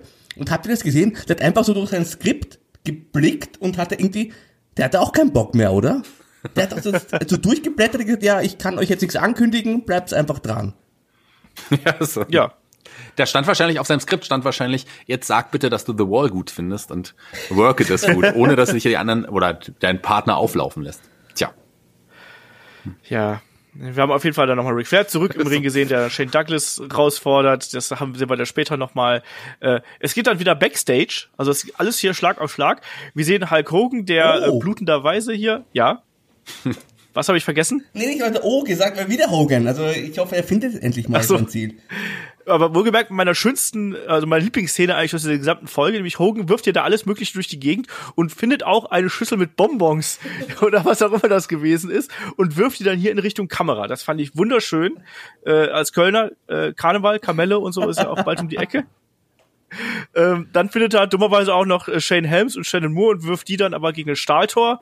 Äh, und ja, dann anschließend, das ist eigentlich das, das ist auch noch ganz interessant, gibt's hier so eine kurzen Einspieler zu Ready to Rumble, Markus. Und da sehen wir auch schon, dass da schon die, ja, die Krumen gesät werden hier in Richtung, nee, die Samen, die Krumen sät man nicht, die, äh, die legt man aus, wenn man aus dem Wald wieder zurückkommen möchte. Ähm, die, die Samen, die hier gesät worden sind für die Schwede mit Jeff Jarrett und David Arquette, ne, mit was Krumen ja bald losgehen sollte. Und Samen kenne ich mich nicht aus, ich bin ein Stadtkind. Aber dieser Film, das war natürlich eine interessante Sache. Dieser Ready to Rumble Film, ein mega Flop, damals in der Vor-Russo-Ära produziert und ja in der Hauptrolle David Arquette, der auch noch eine Rolle spielen sollte. Wir haben uns ja im Adventkalender, Shaggy und ich auch, glaube ich, ja, schön drüber unterhalten. Yes. Das haben wir. Das haben wir. Also alle nochmal. Einfach nochmal nachhören, genau. Hört nach, das ist ganz spannender Podcast geworden. Am besten jetzt abschalten und da rein.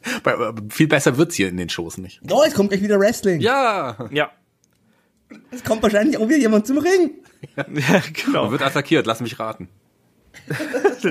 das auch, aber was, was, was eben hier noch interessant ist, dass ja quasi David Arquette ist dann zwei Tage später auch bei Thunder anwesend und da nimmt die ganze Misere auch äh, ihren Lauf hier quasi. Also der berüchtigte Titelgewinn von dem David Arquette ist dann auch äh, wenige Wochen dann äh, nach dem, dem Neustart eigentlich. Das ist ja auch so kurios, dass man quasi jetzt einen Neustart ankündigt und dann wenige Wochen später hat man dann eben die Sache mit, wo ein Schauspieler Champion wird. Also äh, da, da, da riecht alles nach großer Verzweiflung, muss man so ausdrücken. Aber ihr habt es gerade gesagt, ähm, es geht weiter mit einem Match. Shaggy, Kurt Hennig gegen Jeff Jarrett. Huiuiui. Uiuiui, wie du es gesagt hast, ja. War ein Match, war da. Äh, man denkt ja eigentlich, Kurt Hennig, ähm, cool, Jeff Jarrett, cool, die können bestimmt auch was abliefern, aber das war auch einfach da, sagen wir es mal so. Also war auch da, um Jeff Jarrett nochmal zu präsentieren, um die Geschichte mit, die, die Hintergrundgeschichte mit Kurt Hennig und, und Ventuso nochmal, noch mal zu erwähnen und so, aber viel mehr war da nicht, viel mehr ist da auch bei mir nicht hängen geblieben. Nee, aber es gab ein unglaubliches Debüt hier, Markus. äh, Sean Stasiak sehen wir. Und er wird als jemand angekündigt, der, den kennen wir als Meat aus der WWF, Mensch. ja, ganz genau. Er kam mit der alten, also einer Abwandlung der alten Mr. Perfect Musik zum Ring und hat hier genau. Kurt Hennig halt, ähm, der ehemalige Meat, wir erinnern uns noch, mit PMS gemeinsam bei WWE. Ein großer, warst du auch traurig eigentlich, dass der nie Champion war, Olaf? Nee, also, nee, nee, der, der gehörte nicht in meine Champions-Riege. Also dann lieber, lieber TNA. Lieber ein Abend TNA als, als äh, ein Abend schon Stacey. Aber die Pretty Mean Sisters waren noch ganz interessant. Egal, lass, lass du schon Stacey. Ja, am Ende auf jeden Fall klarer, also klar, Sieg für Jeff Jarrett nach dem Stroke und äh, es war jedes Match gleich. Jedes Match so vier Minuten. In jedem Match kommt ein, ein, ein junger Catcher zum Ring, attackiert einfach einen irgendjemand und dann startet halt die Fehde. Das ist so einfallslos. Ja, man hatte zwischendrin ja auch Interviewsegmente, wo ein junger Wrestler kam und die Fehde gestartet hat. Okay, also, okay, Entschuldige. Und, und Hogan. Oder Hogan, der gesucht hat. Genau, und Hogan, der sucht, genau. Aber ich muss hier gerade mal dieses Debüt von Sean Stacey, da, da ist halt alles falsch gelaufen. Also, die, die Musik, okay, das lassen wir jetzt mal außen vor. Aber er hat ja dann auch diese Manierismen, dieses Kaugummi-Dingsen äh, da wegschlagen von einem Mr. Perfect nachgemacht. Das hat nicht richtig funktioniert. ja. Und, und dann wollte er ja ähm, Kurt Hennig hier auch in so einen Finisher, Finishing Move nehmen, was irgendwie anscheinend Fireman's Carry nach vorne abgelegt sein wollte. Und er hat dann aber irgendwie den ganz komisch gefangen und die beiden rotieren erstmal so komisch in der Gegend herum, bevor ihn dann ein Sean Stasiak so nach vorne einfach wegwirft. Und du denkst dir so, nee, also, dann ist doch hier schon tot, bevor es das erste Mal irgendwie äh, durch die Gegend gelaufen ist. Ganz, ganz grauenvoll. Das Finish wirkte grauenvoll, weil eben dieser Finisher von Stasiak gebotcht worden ist und dann am Ende der Stroke ganz, ganz komisch. Naja, es geht weiter mit mehr suchenden Menschen. Äh, Hogan sucht Bischof, Flair sucht Douglas. Es gibt Werbung und danach sehen wir, wie Nash offensichtlich mit Scott Hall telefoniert. Also, ai. Ähm, es gibt da noch ein Interview mit Mean Gene gegen äh, mit und Sting gegen Sting, warum auch nicht? Äh, geht um Spring Stampede, was da alles noch passieren wird, aber äh, schwierige Kiste. Und dann gibt's ein Match mit äh, zwei ja, Klamottencatchern hier. Also wir haben Flair gegen Shane Douglas, beide in ihren Straßenkleidern, äh, die sie irgendwie noch anhaben. Und Jackie, auch hier passiert wieder was ganz Außergewöhnliches. Ähm, ja, auch hier. Äh, wo wusstest du, sorry, ich habe gerade nicht aufgepasst, wo wir gerade sind. Super. sind wir jetzt bei Flair gegen Shane Douglas? Ja. Wir sind bei Flair gegen Shane so Douglas. müssen wir eigentlich jetzt sein.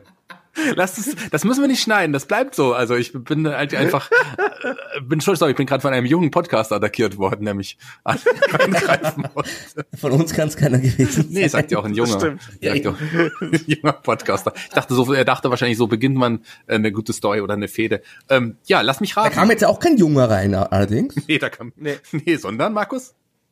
Da kam ein Alter rein, nämlich der Vince Russo. Da kam Vince Russo jetzt. Baseballschläger.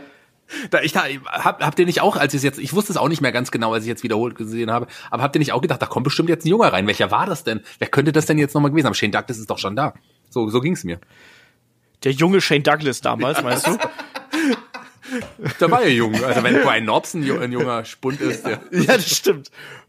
Ja, Brian Knobs war damals in der Form seines Lebens, sag ja. nix. Ähm, ja, also das Übliche, also der, der, es war ein bisschen Gebrawle zwischen den beiden und dann irgendwann erscheint Russo und äh, dann wird Flair einfach mit dem Baseballschläger hier ein bisschen durchgeknetet.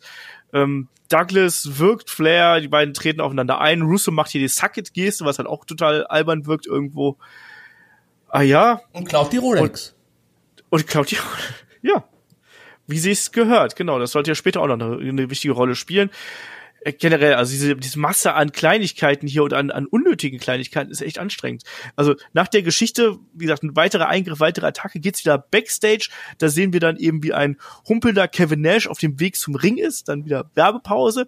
Dann ist ein Kevin Nash im Ring. Endlich angekommen. Die Werbepause Endlich genutzt. angekommen. Es hat ein bisschen gedauert hier irgendwie und ja, bezieht sich dann hier auf das, was, äh, was, was in den letzten paar Stunden gefühlten Wochen passiert ist, wo dann auch sagst du, ja, übrigens, ich habe ja vielleicht ein paar Gehirnzellen verloren, weil ich ja so oft mit Scott Hall unterwegs gewesen bin, aber was ist denn eigentlich hier mit unserer kleinen, niedlichen Wrestling-Show hier passiert? Und bezieht sich dann immer noch auf Scott Hall zurück, irgendwie, ja, der äh, ist fit und nüchtern und hat verdammt schlechte Laune und da gibt's quasi so eine Kampfansage äh, gegen Russo und Bischof und ne, bezieht sich dann auch noch mal hier auf die ja, WWF Markus. Also er bringt ja sogar den Namen Shawn Michaels hier mit rein.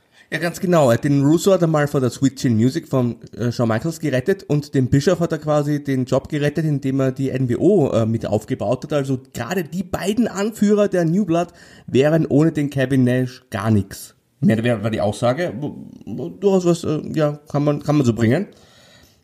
Allerdings, äh, ja, ihr, ihr werdet es nicht glauben. Also erst, erstmal war es die richtig gute, erste richtig gute Face-Promo, finde ich, in diesem Abend, aber ihr werdet es nicht glauben.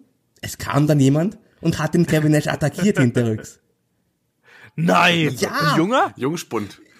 Ja, zumindest ein Neuling. Es war nämlich Mike Awesome, der damals noch amtierende ECW Champion. Ja. Es war ja damals ein großer Skandal, dass er quasi als äh, Champion äh, rübergegangen ist, äh, obwohl auch da, lief nicht auch sein Vertrag noch irgendwie?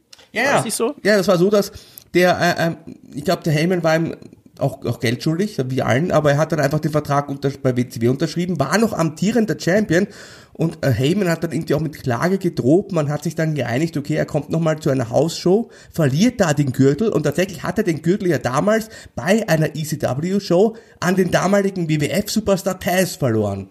Das war genau. eines der, der, der kuriosen Ereignisse der frühen Nullerjahre.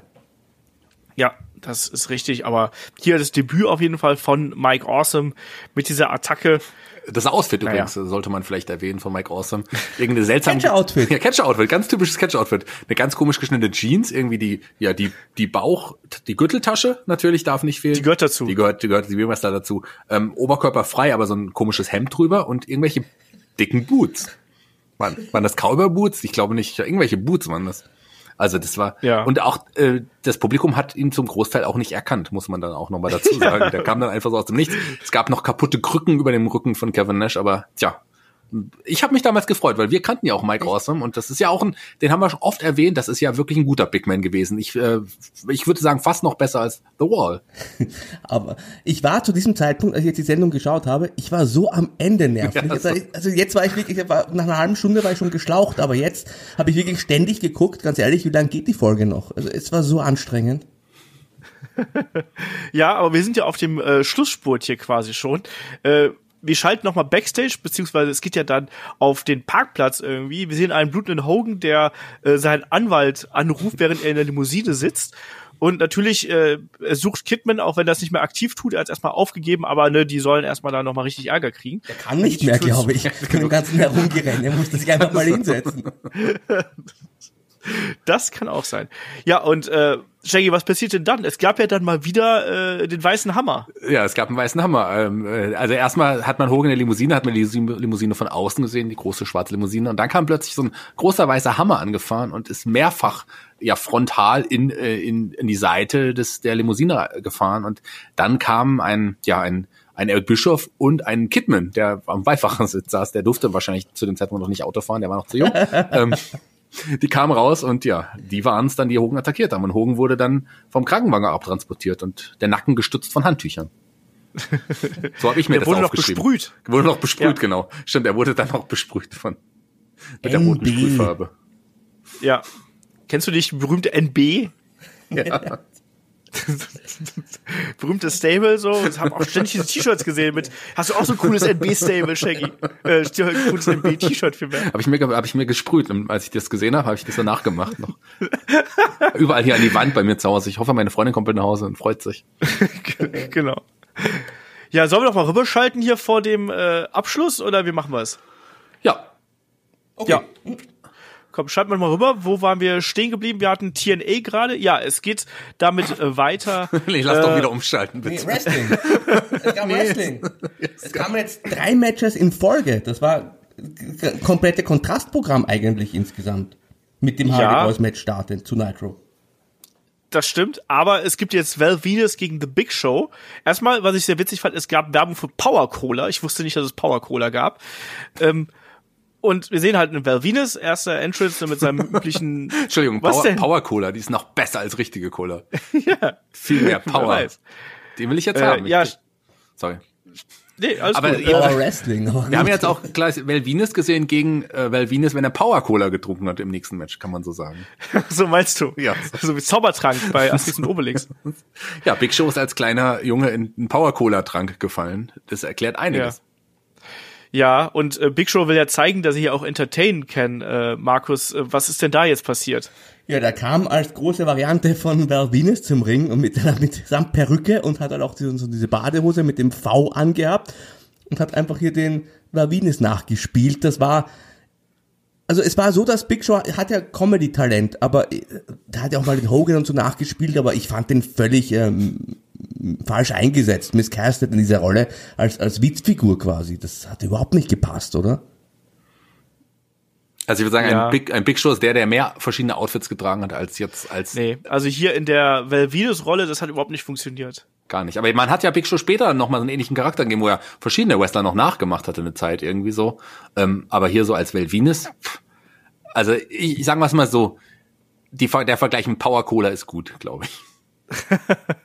nee, aber es war ja so dieses Imitationsgimmick, das startet ja hier quasi. Also bei Backlash ist er dann im Match gegen Kurt Angle, da haben wir dann eben den Showstar, also hier den äh, Big Show als Hulkstar quasi verschnitt, aber hier das hat noch nicht funktioniert und dieses Ende ist auch hier so absurd. Da wird ja äh, Big Show äh, äh, übers oberste Seil geworfen, also beziehungsweise fliegt ja übers oberste Seil äh, und ähm, will sich ja dann, weil er dann keinen Bock mehr hat, dieser Spaßvogel, er will sich ja dann das Handtuch nehmen, um damit Venus zu attackieren, findet das aber nicht und dann nimmt er sich halt kurzerhand seine Perücke und wirkt ein Val Venus damit. Da muss ich auch sehr laut lachen, weil das einfach so absurd ausgesehen hat, dass er da jemand mit einer Perücke wirkt, aber ach ja, das war es mal so stehen. Äh, Wer ist da eigentlich nicht passiert? Sollen wir zum nächsten Match springen? Ja, gerne. Und da über das nächste Match können wir, glaube ich, nicht schimpfen, weil kann man über ein Match Eddie Guerrero gegen Chris Jericho schimpfen? Ich glaube nicht. Gerade wenn eine China äh, auch noch dabei am Ring stand. Also, ich mochte das Den Match. Den Nachsatz verstehe ich nicht. so. Eine China war doch zu dem Zeitpunkt auch eine sehr attraktive Frau. Und den Satz verstehe ich auch nicht. so. Ja, der Markus steht ja mehr auf die kleinen Süßen. Also ja, auf dem Olaf quasi. Auf dem Olaf, deswegen ja. weiß Olaf jetzt. Ja, genau. Der Markus ist auch ein heimlicher Verehrer von mir. Ähm, also das Match an sich war okay. Es war jetzt auch wieder hier nicht besonders lang, aber es war mit Sicherheit das wrestlerisch beste Match, was wir hier an dem gesamten äh, Montagabend gesehen haben. Ja, aber das wäre auch äh, ein Match von The Wall möglicherweise gewesen. Nein. Nein, wahrscheinlich nicht, aber. aber wrestlerisch, wir können ja jetzt schon mal äh, den Strich drunter machen. Wrestlerisch gesehen war das, waren das nicht die beiden besten Shows. Nee. In der Geschichte des nicht. Wrestlings, glaube ich. Selbst auch, wenn wir jetzt ein paar Jahre zurückgehen, jetzt hier auch schon in unserer Head-to-Head-Serie, da hatten wir auch deutlich bessere Matches, äh, schon und längere und, und wrestlerisch hochkarätigere Zwischen Matches. den beiden sogar. Oder? Ja, wir ja. haben sogar ein Match der beiden schon mal, genau, das wollte ich auch gerade sagen. Bei einer Naito-Show. Ja, war das aber nicht, war das nicht bei einem Match of the Week, was wir mal gemacht haben? Ich glaube, das war bei das Match of the ja. Week. Nee, wir hatten das schon mal auch. Ich glaube, hatten wir das nicht in der Nitro-Show? In der vorletzten Episode. Ja, unsere Hörer wissen das. Schreibt Egal. mal drunter, schreibt uns, schreibt mal drunter. Ihr wisst das wahrscheinlich besser als der Olaf. Der Olaf war, ist mal wieder nicht so gut vorbereitet. Du weißt das ja auch nicht. Doch, ich weiß es ja. Also als Olaf-Fan muss ich natürlich jetzt hier zur Seite springen. so. Also ich behaupte, dass ich recht habe. So, das reicht mir. Ja, also wenn ich übrigens hier an dem Match was bekrickeln möchte, dann Kleiner. auch hier das, die ist mir relativ, die, die, finde ich ganz okay in der Art und Weise, wie sie da einfach nur stand und so stoisch hier die äh, Szenerie beäugt hat, fand ich das in Ordnung. Ich fand das Finish ein bisschen merkwürdig. Da ist ja dann der Belt ins Spiel gekommen und da gab es ja so ein Tauziehen zwischen äh, Eddie und und äh, und Jericho und dann hat ja, äh, ich glaube, ich glaube, äh, Jericho hat dann das losgelassen und Eddie hat dann ganz komisch den Gürtel über den Kopf geworfen quasi und hat damit den Ringrichter niedergeschlagen und dann konnte er erst China eingreifen. Also Markus, das fand ich ein bisschen unglücklich so. Ja.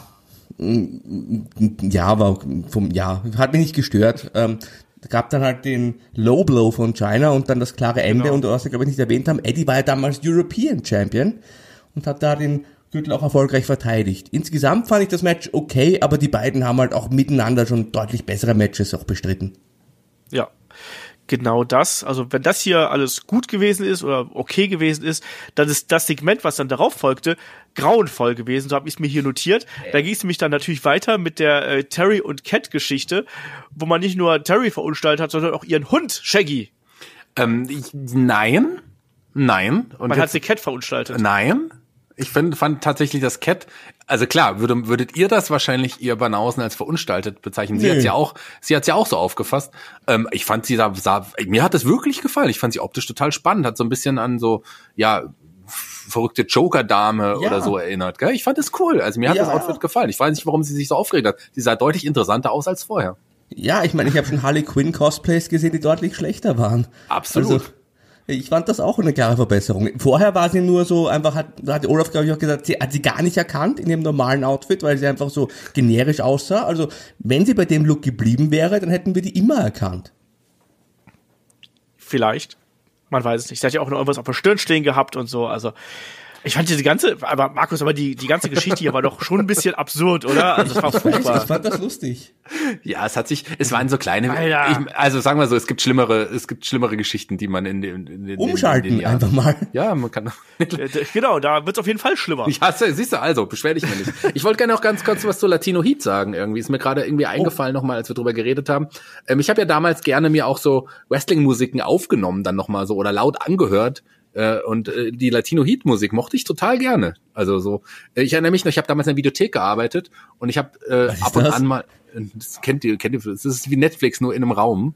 Ähm, und da habe ich dann quasi, da habe ich gearbeitet und habe dann auf den, auf das, das ist eine lustige Geschichte, ähm, habe auf auf den kleinen Jungen immer meine Arbeitskollegin aufgepasst, der war vier oder so und da war selten auch, also manchmal war da halt einfach nichts los, dann habe ich ganz laut Wrestling ähm, Musiken angemacht und es war Latino Heat, die habe ich ganz laut laufen lassen und da kam so ein Kunde rein und da saß nur der kleine Junge vorne an der Kasse, weil ich kurz auf Toilette war und die Musik ganz laut, Latino Heat und dieser kleine Junge, vier Jahre, sitzt an der Kasse und der, der Kunde hat auch gedacht, was ist denn das für einer? Und einen Tag später kam dieser Kunde wieder und da lief ganz laut Nation of Domination Song, während der kleine Junge ganz allein an der Kasse saß. Nur mal so, egal. Und am dritten Tag musste er die, die Videothek zusperren. nee, kann ich mich nicht mehr erinnern.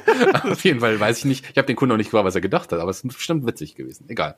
So, so viel dazu. Lass uns jetzt zu Ketten noch. Nee, bei Lass uns umschalten. Lass uns umschalten. Lass uns umschalten. Endspurt hier bei äh, WCW Nitro. Es gibt mal wieder ein Match. Ne, hier das Finale des äh, Turniers, äh, wo dann ja DDP und Sting aufeinandertreffen. Ja, und äh, welche Überraschung, es gab auch hier mal wieder Eingreifen, diesmal dann von äh, Jeff Jarrett und natürlich noch von na Markus, wer hat diesmal eingegriffen von den Jungen? Vampiro, also das ist ja das überdrüber Ding. Es gab nicht nur einen, sondern zwei Eingriffe. Also da hat sich das Creative Team wirklich übertroffen, muss man sagen. Also Jared schon vor, kam ja vorher zum Ring, hat da mit kommentiert. Und ja, im Verlauf des Rings kam halt dann Vampiro, hat Sting attackiert, während Jeff Jarrett mit DDP zu tun hatte. Es gab dann äh, den Sting, der völlig äh, ja, K.O. war, hat dann noch den Diamond Cutter kassiert. Und DDP äh, gewinnt erstmal. Das ging ja dann noch weiter. Also das Match wurde dann von DDP gewonnen. Er ist also der Gegner von Jeff Jarrett beim Pay-Per-View. Aber also diese zwei Eingriffe dann noch am Ende, also das ist reinste Satire eigentlich, wenn man das heute sich überlegt, oder? Ich meine, aber ja, du hast vollkommen recht, Markus. Klar, weil das ist, also das ist, äh, also das Kreativteam, da ich ziehe meinen Hut für euch, also mein mein Satirehut, ähm, da, definitiv. Aber wart ihr nicht auch ein bisschen geil auf Sting gegen Vampiro? Ja, das ja. Also weil die, die Gimmicks waren ja schon so ein bisschen aneinander angelehnt irgendwo. Und ich weiß, dass ich damals ein großer Vampiro-Fan auch gewesen bin. Aus heutiger Sicht ist es ein bisschen schwer zu erklären. Aber ich fand den damals irgendwie von den Leuten, mhm. die neu zur WCW gekommen sind, da ist die Auswahl dann auch nicht ganz so groß. Ich meine, Shaggy mochte The Wall halt eben, ich mochte halt Vampiro. ich mochte Vampiro deutlich mehr als The Wall. Ich wollte nur mal sehen. Es gibt Schlimmere als The Wall. Jetzt zieht mich doch nicht die ganze Zeit mit. Der Name ist einfach geil. So. Da kommst du nicht mehr raus heute. Aber der Name das, ist das, doch auch geil. Warum ist denn der Name geil? Weil der Berlin gemanagt hat. Habt ihr, habt ihr das immer noch nicht verstanden? Der Name war ja auch einfallslos. Ja, eben. Es hat aber Spaß gemacht. Ich fand's lustig damals. Aber ich fand's auf jeden Fall, für mich, ähm, darauf habe ich mich gefreut. Sting und Vampiro, die, die Attacke habe ich damals gefeiert, das weiß ich noch ganz genau, weil ich habe die beiden wollte ich gerne gegeneinander sehen. Ja, da war ich auch dabei. Markus, wie warst du damals äh, da ja, dagegen? Vampiro war schon recht cool, aber ich, ich war nicht der allergrößte Sting-Fan. Ich fand ihn immer ganz gut, aber auch ein bisschen überbewertet, schon damals. Und hatte eigentlich gehofft, dass der Vampiro zum neuen Star aufgebaut wird. Wir wissen ja heute, rückblickend was draus wurde. Es gab dann dieses äh, First Blood Match, wo äh, das Blut vom Dach kam und äh, keinen richtig getroffen hat und der musste sich dann irgendwie noch im Blut wälzen und so weiter. Also das war eine ganz furchtbare Zeit bei BCW. Die ist damals in Deutschland noch gut gelaufen, interessanterweise, weil man da ähm, wirklich für den deutschen Markt das gut aufbereitet hat und die WWE da sehr geschlafen hat. Aber jetzt rückblickend betrachtet, ähm, ich habe es damals auch geguckt, weil ich riesengroßer Wrestling-Fan war, aber das war schon sehr, sehr schlecht. Gab es nicht auch einen Human Torch Match zwischen den beiden, wo ja. doch ein Stuntman als Ding verkleidet dann brennend äh, vom von diesem von dieser Leinwand oben runtergesprungen ist? Ganz genau, ja. Super. das da erinnern sich auch nicht mehr so viele dran. Ähm, naja, wir haben auf jeden Fall ein Abschlusssegment noch hier. Da freut sich auch äh, Shaggy drüber, weil da ist The Wall auch wieder dabei. Ähm, wir haben auf jeden Fall noch mal Jared und Russo, die noch Backstage ich sind. Und Jared den noch nicht vergessen. Jeff Jarrett hat im Ring noch ausgeholt, äh, DDP hat sich geduckt und Kimberly voll getroffen. Das stimmt, stimmt, da hast du vollkommen recht. Äh, das habe ich ganz vergessen. Stimmt. Ich habe gedacht, ihr habt das schon rezitiert. Das war ja auch für damalige Zeit ein kleiner Skandal, oder? Ja, absolut. Also ich, ich frage mich, wie du aber etwas vergessen konntest bei dieser Show, aber gut, musst du mit dir selbst ausmachen. Aber ja, das war auch gut, gut, gut getimed und das war schon an sich interessant. Wenn du weniger Angle hast und dann zum Beispiel sowas am Ende, dann kann das richtig zünden. Das Problem war halt, dass du, du hast eine Million Angle schon gehabt und zu dem Zeitpunkt hat halt, ist bei mir auch nichts mehr angekommen. Ja, es war der totale Overkill an Geschichten und an Eingriffen und an äh, Neuerungen. Also man hätte hier, hier wäre wirklich weniger ein bisschen mehr gewesen. Einfach lieber ein bisschen äh, kürzer und prägnanter und vielleicht auch ein bisschen mehr Ruhe innerhalb der Show. Wrestling, Dann, ein bisschen mehr Wrestling.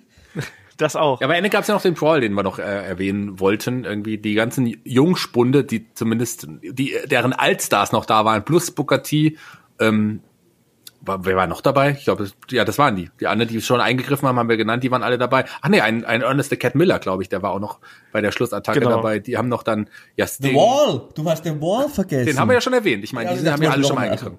Nee, The Wall, den, den hat man, ich weiß nicht, ob wir den oft genug erwähnt haben. Die hat man ja noch gesehen, ähm, Lex Luger, äh, wurde dann auch noch mit attackiert. Und am Ende kam dann noch mal ein Vince Russo und Eric Bischoff oben auf die Rampe, ließen sich feiern, aber die sollten da nicht alleine bleiben auf der Rampe. Da kam jemand, den man auch im Dunkeln schon mal gesehen hatte, noch mal dazu und hat mal geschaut noch mal.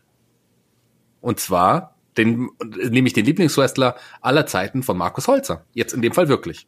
Genau, der Bret Hart, der hat einfach geguckt und plötzlich war die Sendung aus. Und das war an sich, das war ein guter Cliffhanger, äh, weil man nicht wusste, auf welcher Seite, Seite steht jetzt der Bret Hart. Ist, ist eigentlich schon ein, ein älterer Wrestler, aber irgendwie hat er sich ja mit Hogan und Co. nie so identifiziert ähm, und mit Flair. Also ich, ich fand, das war tatsächlich das, das Beste an der Sendung. Weil da war man schon gespannt, wie es jetzt weitergeht. Ja, aber ich frage mich auch, warum man diesen roten Faden mit Bret Hart nicht häufiger verwendet hat. Keine Anstatt, Zeit. dass man, ja, nee, aber dass man, dass man quasi über die Show verteilt, nicht 80 Mal Hogan zeigt, der irgendwie Backstage jemanden sucht, vielleicht einfach mehr als einmal äh, Bret Hart zeigen. Also, ja, weiß nicht. aber so wirkt ja der Cliffhanger am Ende doch noch größer. Also ich äh, stimme Markus dazu, dass das eigentlich neben äh, vielleicht Mike Awesome, neben dem Vampiro auf Sting-Eingriff und dem Auftritt von The Wall wahrscheinlich das Highlight war, ganz bestimmt.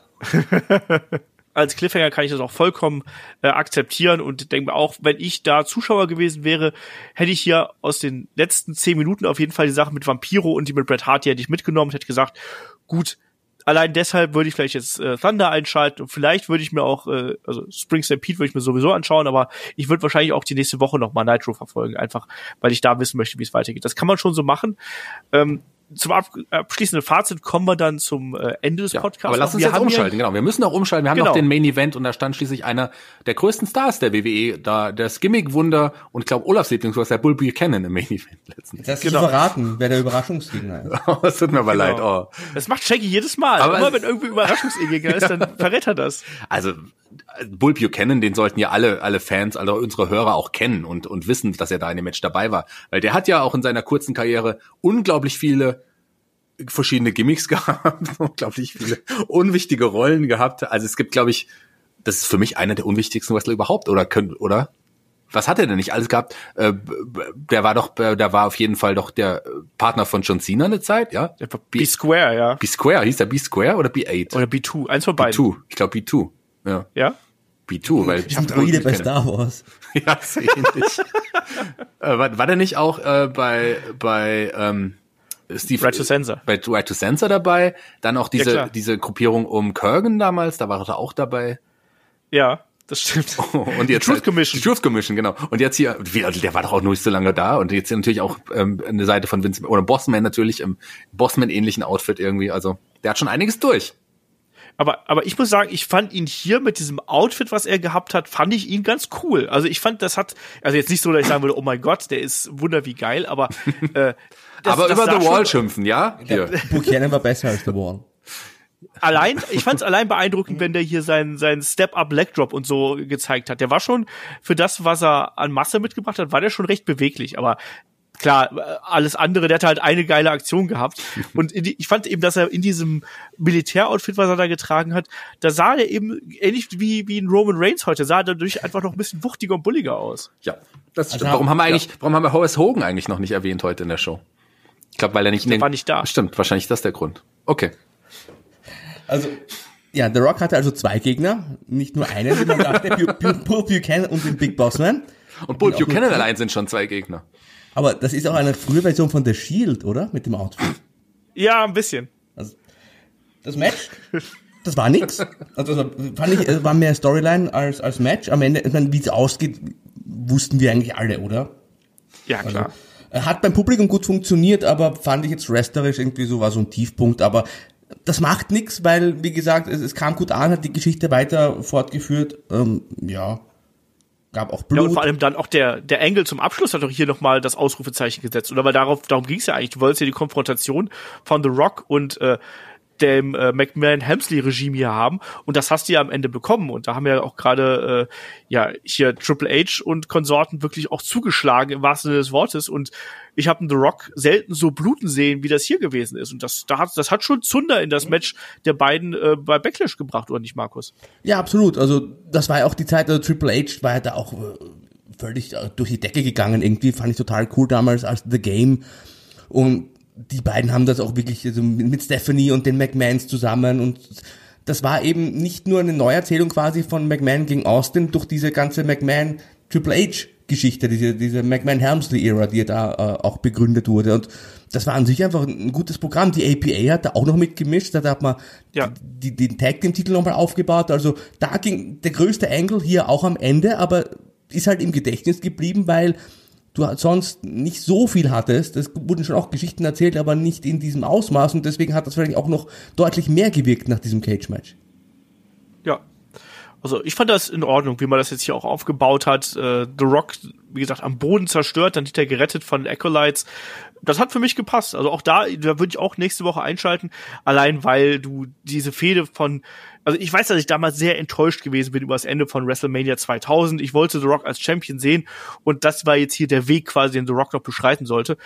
Ich fand es in Ordnung. Wie ist bei dir, Shaggy? Ähm, ja, ähm, sagen wir mal so, ich, ich, ich war ja, ich mochte The Rock, ich war ein The Rock-Fan und ich fand den Engel auch am Ende hier hier eigentlich relativ gut. Also ich hatte dann auch Bock auf mehr, wollte wissen, wie es weitergeht. Ähm, The Rock hat ja wirklich gesplutet wie ein Schwein. Das muss, das muss man so sagen. Also der, der Stuhl, den man da ja auch zu benutzt hat, der war ja auch richtig rot. Das sah auch krass aus irgendwie. Und, und das Blut ist ja wirklich getropft. Ich fand's spannend. Und dann am Ende, Markus hat's gesagt, die APA kam nochmal zum Ring. Ähm, dann sind die anderen aber allerdings geflohen. Und ähm, das war schon spannend und hat man, hat man auch schon Lust auf mehr bekommen. Also unterm Strich ähm, war Raw für mich ganz klar die bessere Show. Ich glaube, damit können wir auch zum, zum Fazit hier eigentlich kommen, aber ich glaube, da sind wir uns alle einig. Also auch bei mir Raw eindeutig vorne. Ähm, Markus, bei dir? Ja, gar keine Frage. Also BCW, das war, das waren vier Sendungen auf einmal und das war zu viel. Es ist zu viel passiert, es ist nichts hängen geblieben, es gab auch kein Wrestling und ich war am Ende tatsächlich äh, geschlaucht. Vielleicht liegt es auch in meinem Alter, ich weiß es nicht. Aber Raw war eine, war eine gute Wrestling-Sendung. Es waren, hier gibt's auch bessere, mit besseren Matches und vielleicht noch mehr Angles oder so, aber ich fand so als erste Sendung nach, nach WrestleMania, es wurden die, die, die Weichen teilweise neu gestellt, es wurden Geschichten weitererzählt, es gab gute Matches, also ordentlich, sagen wir, für TV-Verhältnisse waren es gute Matches, nicht zu lange, aber gut an der Anzahl. Also, also Raw fand ich wirklich, da fühle ich mich gut unterhalten. Und ich habe halt Raw nach Nitro geschaut und Raw ist für mich irgendwie so ein bisschen verflogen im Vergleich zu Nitro, weil bei WCW habe ich immer schon geschaut, wie lange dauert's noch, was kommt noch alles. Und das Problem war halt auch, bei WCW hat man zwar viel gebracht, Aber es war auch alles das Gleiche. Es war jedes Match das Gleiche. Es war jedes Backstage-Segment mehr oder weniger das Gleiche. Also das war halt einfach nur viel Masse, aber ja, wenig Klasse. Ja. Ging mir ganz, ganz ähnlich. Das war übrigens die zweite Show nach WrestleMania. Also davor, Sorry. eine Woche davor war noch eine. Nee, gar kein Problem. Ähm, nee, aber insgesamt fand ich auch, ich fand Raw, fand ich, äh, bis auf die Geschichte mit Terry und The Cat, fand ich das äh, eine durchaus gute Show. Anfangs hätte halt kürzer sein können von mir aus, aber ansonsten hat man eben diese große Geschichte gehabt. Da wollte man wissen, wie es weitergeht.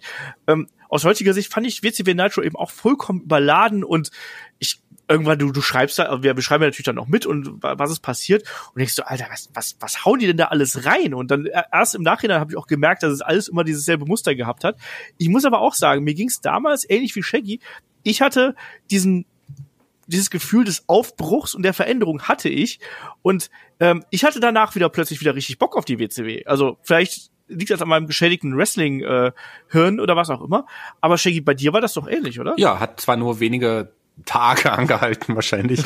Nicht mal mehr Wochen, muss man da noch ehrlich zu ehrlich sagen. Aber ich fand, äh, also es war schon ein, ein krasser Neustart. Klar, wenn man so aus heutiger Sicht sieht, ich habe es vorhin schon gesagt, dann ist da nicht viel Nährwert dahinter. Dann, dann, dann sind, ist auch, sind da viele Ideen dahinter und eigentlich ist es auch total banal. Und äh, wie Markus auch schon gut festgestellt hat, ist es eigentlich eine Satire so aufgebaut, so ein bisschen, wenn man so will. Aber zu dem Zeitpunkt damals hat sich das irgendwie spannend und neu angefühlt. Aber klar, also sagen wir es mal so, das war nicht langfristig. Und langfristig Bucken war eh nie ein großes, gutes Thema für Vince Russo. Das ist wieder ein anderes Thema. Wobei ich ihm nicht allein die Schuld geben will, weil äh, Bischof war ja auch involviert und der hätte es ja auch besser wissen können. Das ist richtig. Ach ja, also für die Ratings hat es auch keine, also es hat erstmal einen kleinen Aufschwung gebracht natürlich, ne? also die Show hier hatte eine 3-1, was ja auch dann groß beworben wurde, natürlich als Neustart, da würde ich auch einschalten. Ähm, die Woche drauf waren es dann eben eine 2-5, dann wieder eine 3-1, dann wieder eine 2-5, also irgendwo so hat sich das eben eingependelt, aber es gab jetzt nicht die große Initialzündung, dass auf einmal man da wieder konkurrenzfähig gewesen wäre. Dafür war das WWF-Produkt zu stark und was mich auch eben an der WCW damals auch gestört hat, also die ganzen Charaktere, gerade die der Millionärs Club, die waren für mich eben auch einfach durch. Also wenn ich dann noch mal einen Lex Luger sehen will, der dann noch mal hier in große Fäden irgendwie involviert ist, das hat mich nicht mehr abgeholt. Ich weiß nicht, dieser Generationskonflikt, den man hier versucht hat, künstlich aufzubauen, den fand ich damals schon extrem künstlich und äh, heutzutage eben auch. Ja. Naja, kommen wir aber nicht drum rum, so war das damals und man wundert sich dann auch nicht, dass die Promotion ja quasi dann noch nicht mal ein Jahr danach eigentlich schon pleite gegangen ist und äh, dicht gemacht hat. So war das, aber ich glaube, das war trotzdem mal ein interessanter Ausflug hier in die 2000er, würde ich sagen. Ja, wenn das für dich interessant. es war, es hat auf jeden Fall, also ich fand es jetzt gar nicht so schlimm wie die letzte Show, muss ich noch mal sagen. Äh, es war zwar härter, das zu schauen, auch irgendwie. Ähm, aber ich habe mich darauf gefreut, mit euch darüber zu reden. Und ganz anders als beim letzten Mal. Da dachte ich, boah, äh, warum quälen wir uns durch so eine Show? Aber irgendwie habe ich mich auf eure Meinung auch irgendwie gefreut, wobei ich die vorher teilweise natürlich kannte. Also war mir klar, wie ihr reagiert darauf. Ja, Markus, willst du noch was Abschließendes sagen? Ja, schade, dass sich Shaggy nicht immer freut, mit uns zu podcasten. Und im letzten Mal zum Beispiel auch. Das, das finde ich gut zu wissen. Also, also sagen wir so, ohne die lieben Hörer und euch beide würde ich mir manche Shows nicht anschauen vorher. Also wer sich fragt, wo bleiben die Giganten, jetzt wisst ihr es? Nein, Shaggy hat keinen Bock mehr. Nein, nein, nein. Über die Giganten reden wir auf jeden Fall auch nochmal, denn da könnt ihr Markus und mich vielleicht hören. Wer weiß das schon. Ähm, es war ja. schön, mal wieder mit Markus zu talken, auf jeden Fall. Danke. So, und dann machen wir Deckel äh, hier auf die Ausgabe von Head to Head. Und Shaggy, weil du dich gerade schon hier dafür bedankst, mit Markus zu podcasten, nächsten Monat oder jetzt im Februar seid ihr ja dann schon wieder dran mit äh, 2x5 übrigens. Mit 2x5 und wir haben uns diesmal wieder was ganz Besonderes ausgedacht, ein besonderes Thema. Das wird sehr witzig, kann ich jetzt schon versprechen. Mar Mar äh, Markus und ich haben uns wieder eine tolle Top 5 jeweils rausgesucht. Ähm, ich bin ganz gespannt, Markus. Wollen wir es schon verraten? Nee, wir behalten es noch geheim, würde ich sagen. Wartet die ab. Fünf, die fünf besten Matches von The Wall. Jeder bringt fünf Matches mit. Jeder bringt fünf Matches mit irgendwie. Das wird total gut. Ich freue mich schon drauf. Darf ich mitmachen? Kann ich jeder so, ich kann ja auch mal, wir können ja äh, 3 by 5 machen und dann packe ich noch die fünf besten Crush-Matches mit rein. Ja, oder die fünf besten Bull Buchanan Gimmicks. ja, muss man mal gucken, ob wir da auf fünf kommen, aber vielleicht. ja, so, da kommst du mehr auf, allein in einem Monat kommst du auf mehr als fünf Gimmicks bei Bullshit glaube ich. Naja, ich würde sagen, wir machen hier den äh, Deckel auf diese Ausgabe. Nächsten Monat im Februar gibt's dann 2x5 und Head-to-Head -Head gibt's dann wieder im März. Ich sag äh, Dankeschön an Markus und an Shaggy, dass ihr euch hier äh, wieder einmal mit mir durch die äh, Episoden von äh, Nitro und von Raw durchgekämpft habt. Wir werden uns auch für nächste Ausgabe wieder was Spannendes überlegen. Mal schauen, wer dann hier was aussuchen darf. Und ansonsten. Ich, ich, ich, ich, ich, ich, ich, ich. Wo landen wir dann? 2001? Nee, ich suche auch was anderes aus. Darf ich was aussuchen, bitte? Bitte, bitte. Du durftest du letztes Mal schon, du hast es nicht gemacht. Ich darf ja. nie was. Wisst ihr, es ist nämlich so, dass. Ähm, du hast die letzte Episode Olaf, von Nitro aufgeschlagen. Olaf ein, Olaf ein kleiner Diktator irgendwie ist, der Markus darf ab und an, weil er ja auch ein Olaf-Fanboy ist, auch Sachen mit aussuchen, aber das ist, das war's auch schon. Ich bin immer, werde immer einfach reingeschmissen und muss mitmachen. Ja, ja, du wirst hier ganz furchtbar unterjocht, lieber Clown. Ganz genau. So ist das. Ja, von mir aus, Shaggy, dann, dann, dann kam was raus. Ja? Machen wir so. Ich suche was raus und ich werde euch in den nächsten Tagen mitteilen.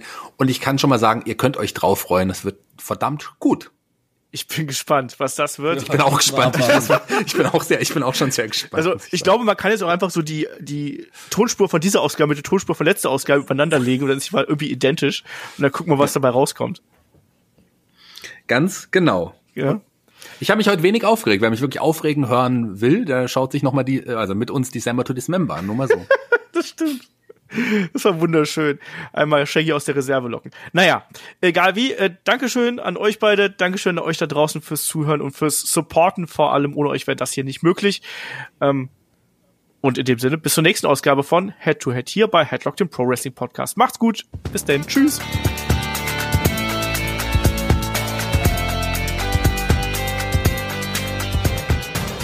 Headlock, der Pro Wrestling Podcast.